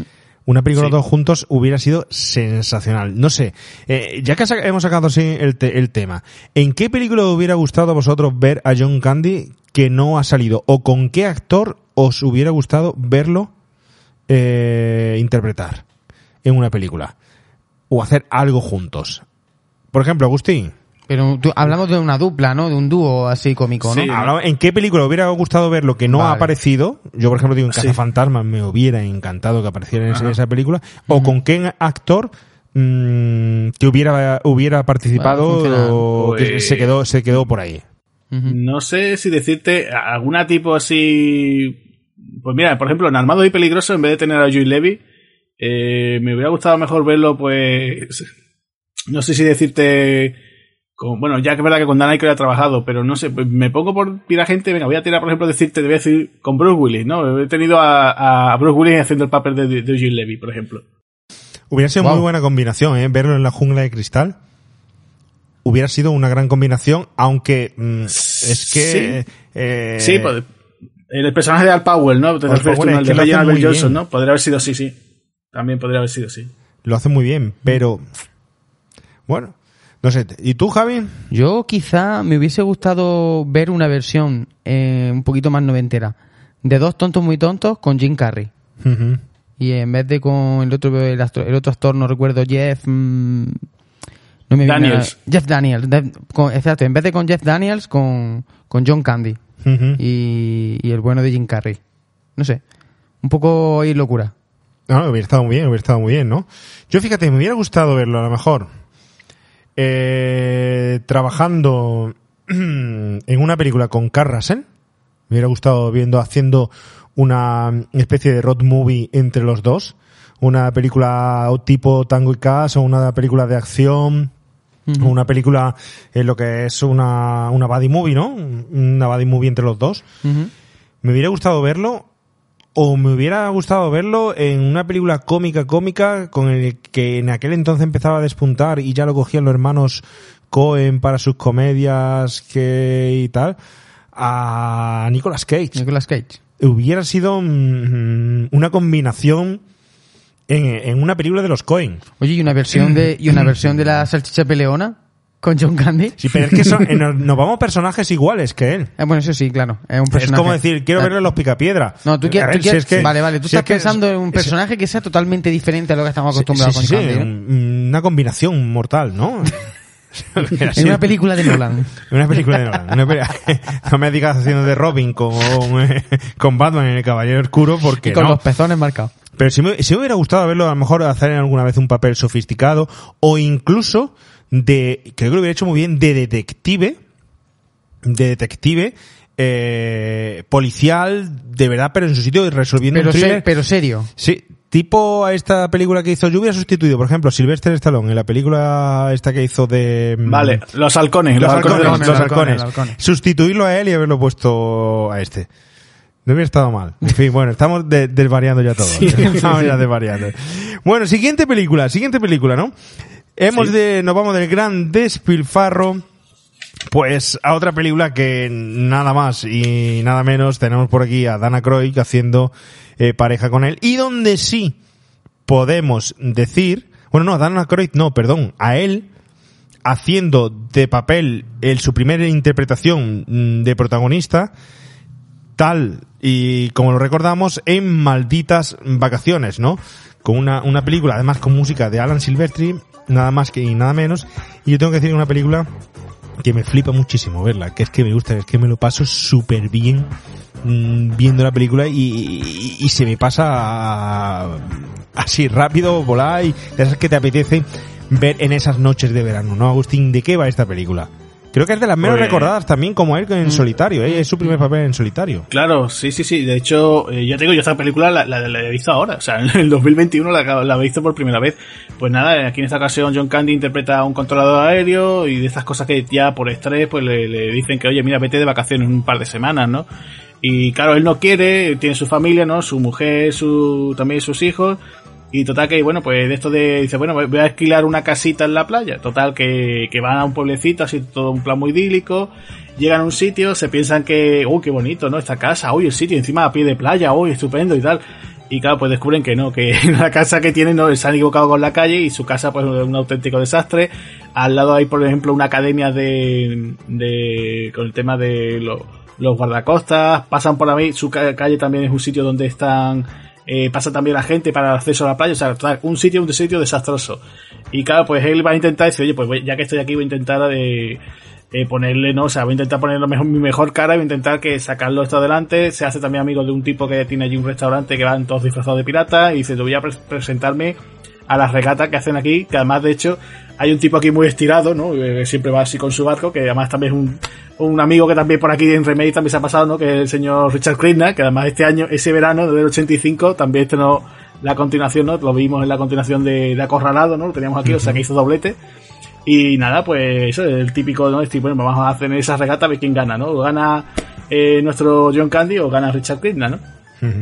Es una película, oye, desde el principio eh, directamente mm, te transmite eh, al principio perfectamente lo que es la ansiedad de una persona estresada que puede ser de los 80 o puede ser de la actualidad. Yo creo que es una película que empatiza muy bien con los padres actuales, con las familias actuales. Creo que es una película que ha mm, pasado el tiempo, que su montaje, su dirección, su comedia, el tipo de comedia y tal es de un tipo diferente al actual, pero lo que cuenta creo que no es distinto a lo que pasa hoy en día. Es que este señor sale de su casa, ya sea a las afueras de una gran ciudad, coge su coche, eh, va a su trabajo estresado, desde la carretera ya tiene que ir a toda leche, enfrentándose con gente con, con mal humor, que hoy en día ya sabemos que está la gente de muy mal humor por el tráfico y mil cosas, y es que llega a su control aéreo y ve un avión y este avión que se va a extrañar, que no se muere, que no se mueve, que no se mueve, que se estrella y tal. Y dice, mira tío, que no es un avión, que es, lo ves ahí, dice, lo ves ahí, es una mosca, quítala. y era una, y claro, el tío le dice, mira, te tienes que tomar unas vacaciones forzosas, que eso no te lo dicen hoy en día, pero bueno, tú ya te tomas unas pastillitas y, y ya está. Y y ya. se va con la familia. ¿Qué pasa cuando te vas con la familia de vacaciones? Que al final terminas más estresado y con más ansiedad que si te hubieras quedado tú en tu casa o tu familia se hubiera ido solo de vacaciones y tú te hubieras quedado en tu sillón viendo 20.000 películas protagonizadas por John Candy, que esas son unas vacaciones de, de verdad. Es un planazo. Y no ir Es un con, con la familia. Se va con la familia, se va con el coche, con el perro, se va con los dos hijos típicos, pues siempre peleándose. Vosotros porque no lo sabéis, ¿eh? Pero yo eso sí lo vivo. Yo eso sí, sí lo vivo, ¿eh? Lo- Es que peleándose. veo, veo Las- que dentro tuyo tienes ahí resquemor, algo, está- algo porque- pasa, ¿eh? Y porque aquí no sale el tema de las duchas. De me toca ducharme primero, yo no me quiero duchar, no por aquí, no. Veo que algo pasa dentro de ti. Y, y- y el pobre allí que se queda dormido en el sol y termina como un salmonete. Eh, que yo me pasaría y me ha pasado exactamente igual, pero ya el remate es, tío, cuando tienes que ir de vacaciones a hacer cola en el puñetero chiringuito para tomarte dos cervezas calientes y un plato de boquerones fritos que te cobran a precio de, de, de un pulmón y un cuerno de unicornio, ¿eh? Y tienes que hacer cola como hacía aquí el propio John Candy, para comerse esa langosta, para al final terminar comiéndose cualquier mm, cagada eh, eh, en, en un bar frita. Por Dios, qué lástima me da ese, ese, ese, ese señor, ¿no? Qué lástima, ¿no? Pero bueno, a todo esto, vamos a ver si nos deja YouTube, si no nos censura. Vamos a poner un corte que creo yo que es brutal de esta película. Bueno, ya estamos censurados, o sea que tú tira de ella. Tiramos, tiramos, Tira ¿no? de ella. Tiene buena vista. Tiene que tenerla en su trabajo. Bueno, conviene. Y usted es muy observador, ya lo he notado. ¿Puede darme su opinión sincera sobre esto? Claro. ¿Qué le parece esto? Dígame qué opina.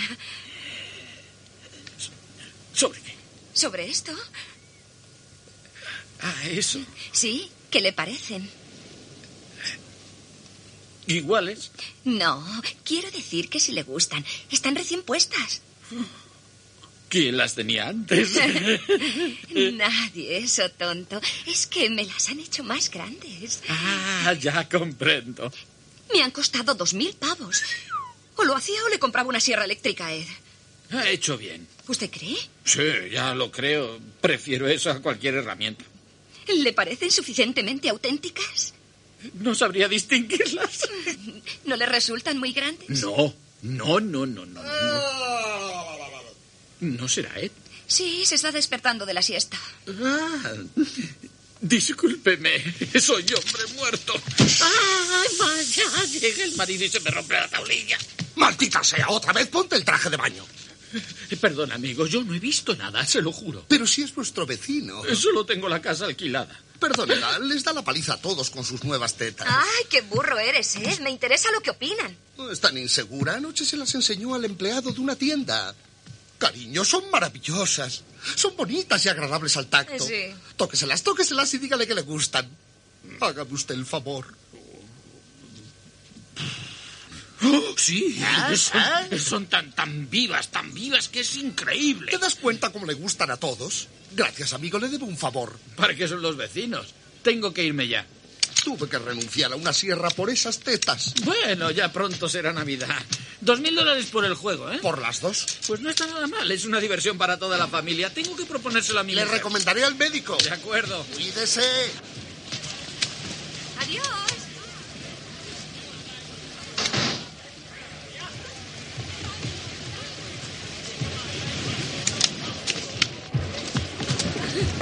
¿Qué es esto? Dejad eso. Vamos, fuera de aquí. ¡Fuera! ¡Esa bici es mía! ¡Dejad mi bici! A ver, ¿para quién era la tortilla de queso? Para mí. Aquí la tiene. Espero que le guste esponjosa. Aparte, gordo. ¿Va a tardar mucho? Yo soy la Un momento. Es importante. Me gasté un dineral en esos pantalones y se me ha roto la cremallera. Y los necesito porque no tengo otros pantalones. ¡Fuera! Así que, ¡Fuera! por favor, ¡Se acabó me los mandas. fiesta! ¿Sabes? ¡Fuera de mi no me casa! importa lo que digas. ¡Fuera no me importa. Mándame los pantalones ¡Fuera! que me hacen falta. ¡Fuera! ¿Sabes? ¡Fuera aquí! que me lo ¡Deje mi Luego te teléfono! llamo. ¡Deje mi teléfono! ¡Fuera de aquí!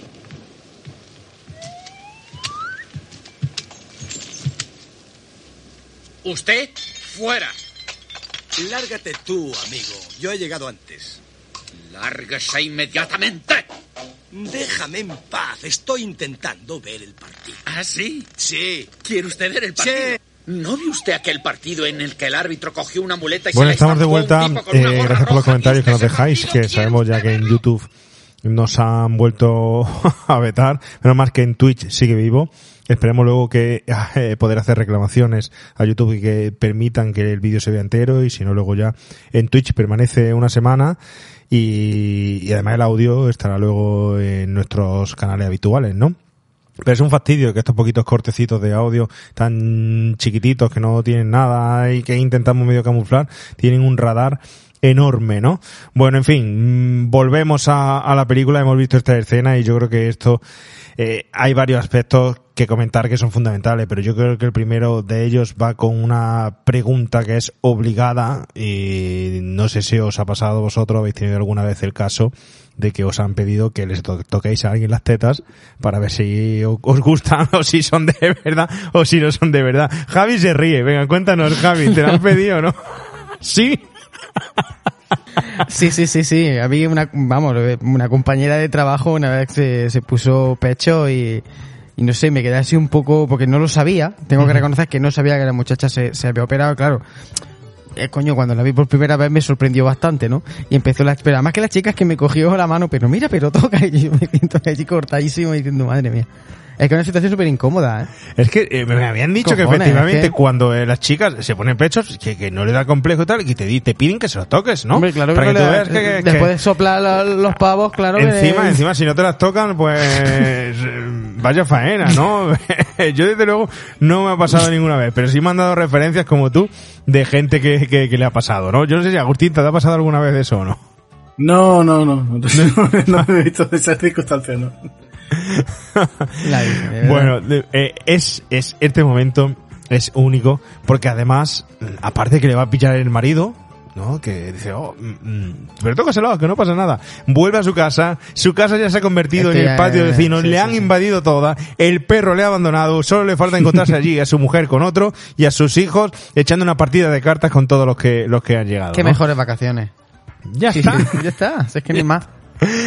Oye, a mí me parece brutal porque al fin y al cabo yo creo que en alguna de las escenas mm, de John Candy aquí, a alguno de nosotros no ha pasado algo parecido alguna vez. Si no es a nuestros padres, a nosotros. A mí hay cosas que, que, que me han ¿Qué pasado. te han pasado? A ver, cuéntanos. No, ¿Qué, te, no, ha, ¿qué te pasado? Pero sobre todo, eh, lo que me gusta es cómo John Candy se deja de complejos, hace el papel que tiene que hacer, lo que he dicho al principio, que parece que él mismo es el personaje que interpreta, y al final no se siente ridículo en lo que, en lo que está haciendo. Hombre, te- me ha pasado, ¿qué te pasa? Eso de hacer una cola eh, para entrar a comer marisco y que cuando te toque llegue el listillo de turno y se cuele. Se cuele.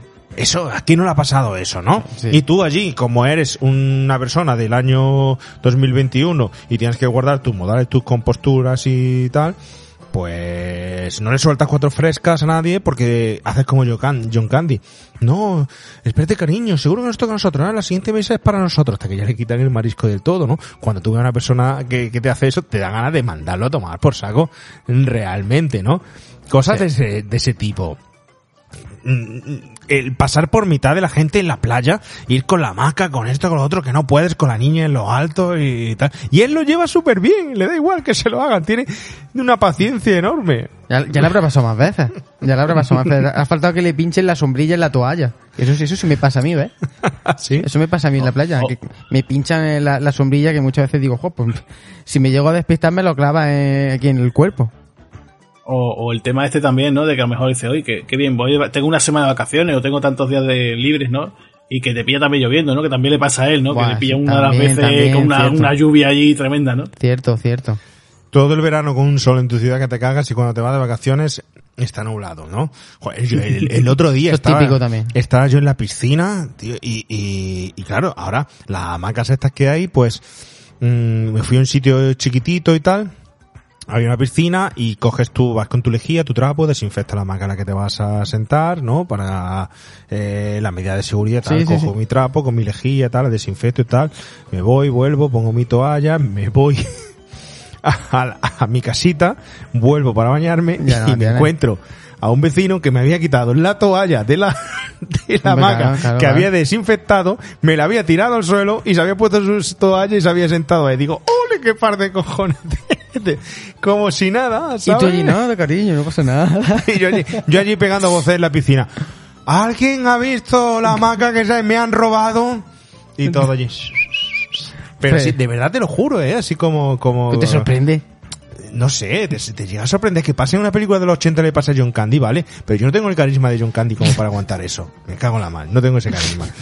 En fin, en fin. Bueno, nos dejamos algo de esta película, de estas maravillosas Vacaciones. vacaciones que a todos nos pasan. Fabulosa. Bueno, eh, hay que decir que el director es Carl Reiner, que es el padre de Rob Reiner, el director de La Princesa Prometida, que él era un cómico también muy famoso. Y también aparece aquí la que la, la actriz que interpreta a la, la hija de John Candy, era una de las Goonies, que ya había hecho la, la película de Richard Donner. Y aquí, aquí me sorprendió mucho encontrármela, ¿sabes? Que yo pensaba, digo, esta actriz no. no pensaba yo que no después de los Goonies no había hecho más nada y, y me la encontré aquí y me sorprendió. ¿La hija sí? No me acordaba, Sí, sí, yo la no, hija- la, no la he reconocido. ni Sí, la hija. Sí, sí, sí, la, que interpreta a la hija, sí, es eh, para que la gente diga quién es, ¿no? La rubita o la, o la. Bueno, no sé si era, me acuerdo si era pelirroja o castaña, pero bueno, la chica que es castaña, la que al final termina siendo, digamos, la novia de Josh Brolin, ¿no? El, hermano mayor, ¿no? De, pues esa, esa aparece aquí, esa chica aparece aquí.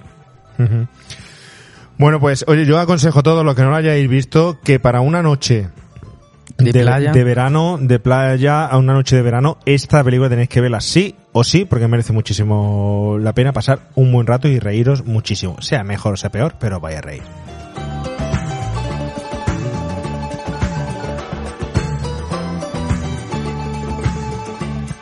Y hasta aquí este primer episodio del especial John Candy. Espero que os haya gustado. Si os habéis quedado con ganas de más, no os preocupéis porque en tan solo unos días, ya mismo, pronto, subiremos el número 2 de este especial. Hasta entonces, ya sabéis, por favor, rebobinado o sin rebobinar, pasad este podcast. Adiós.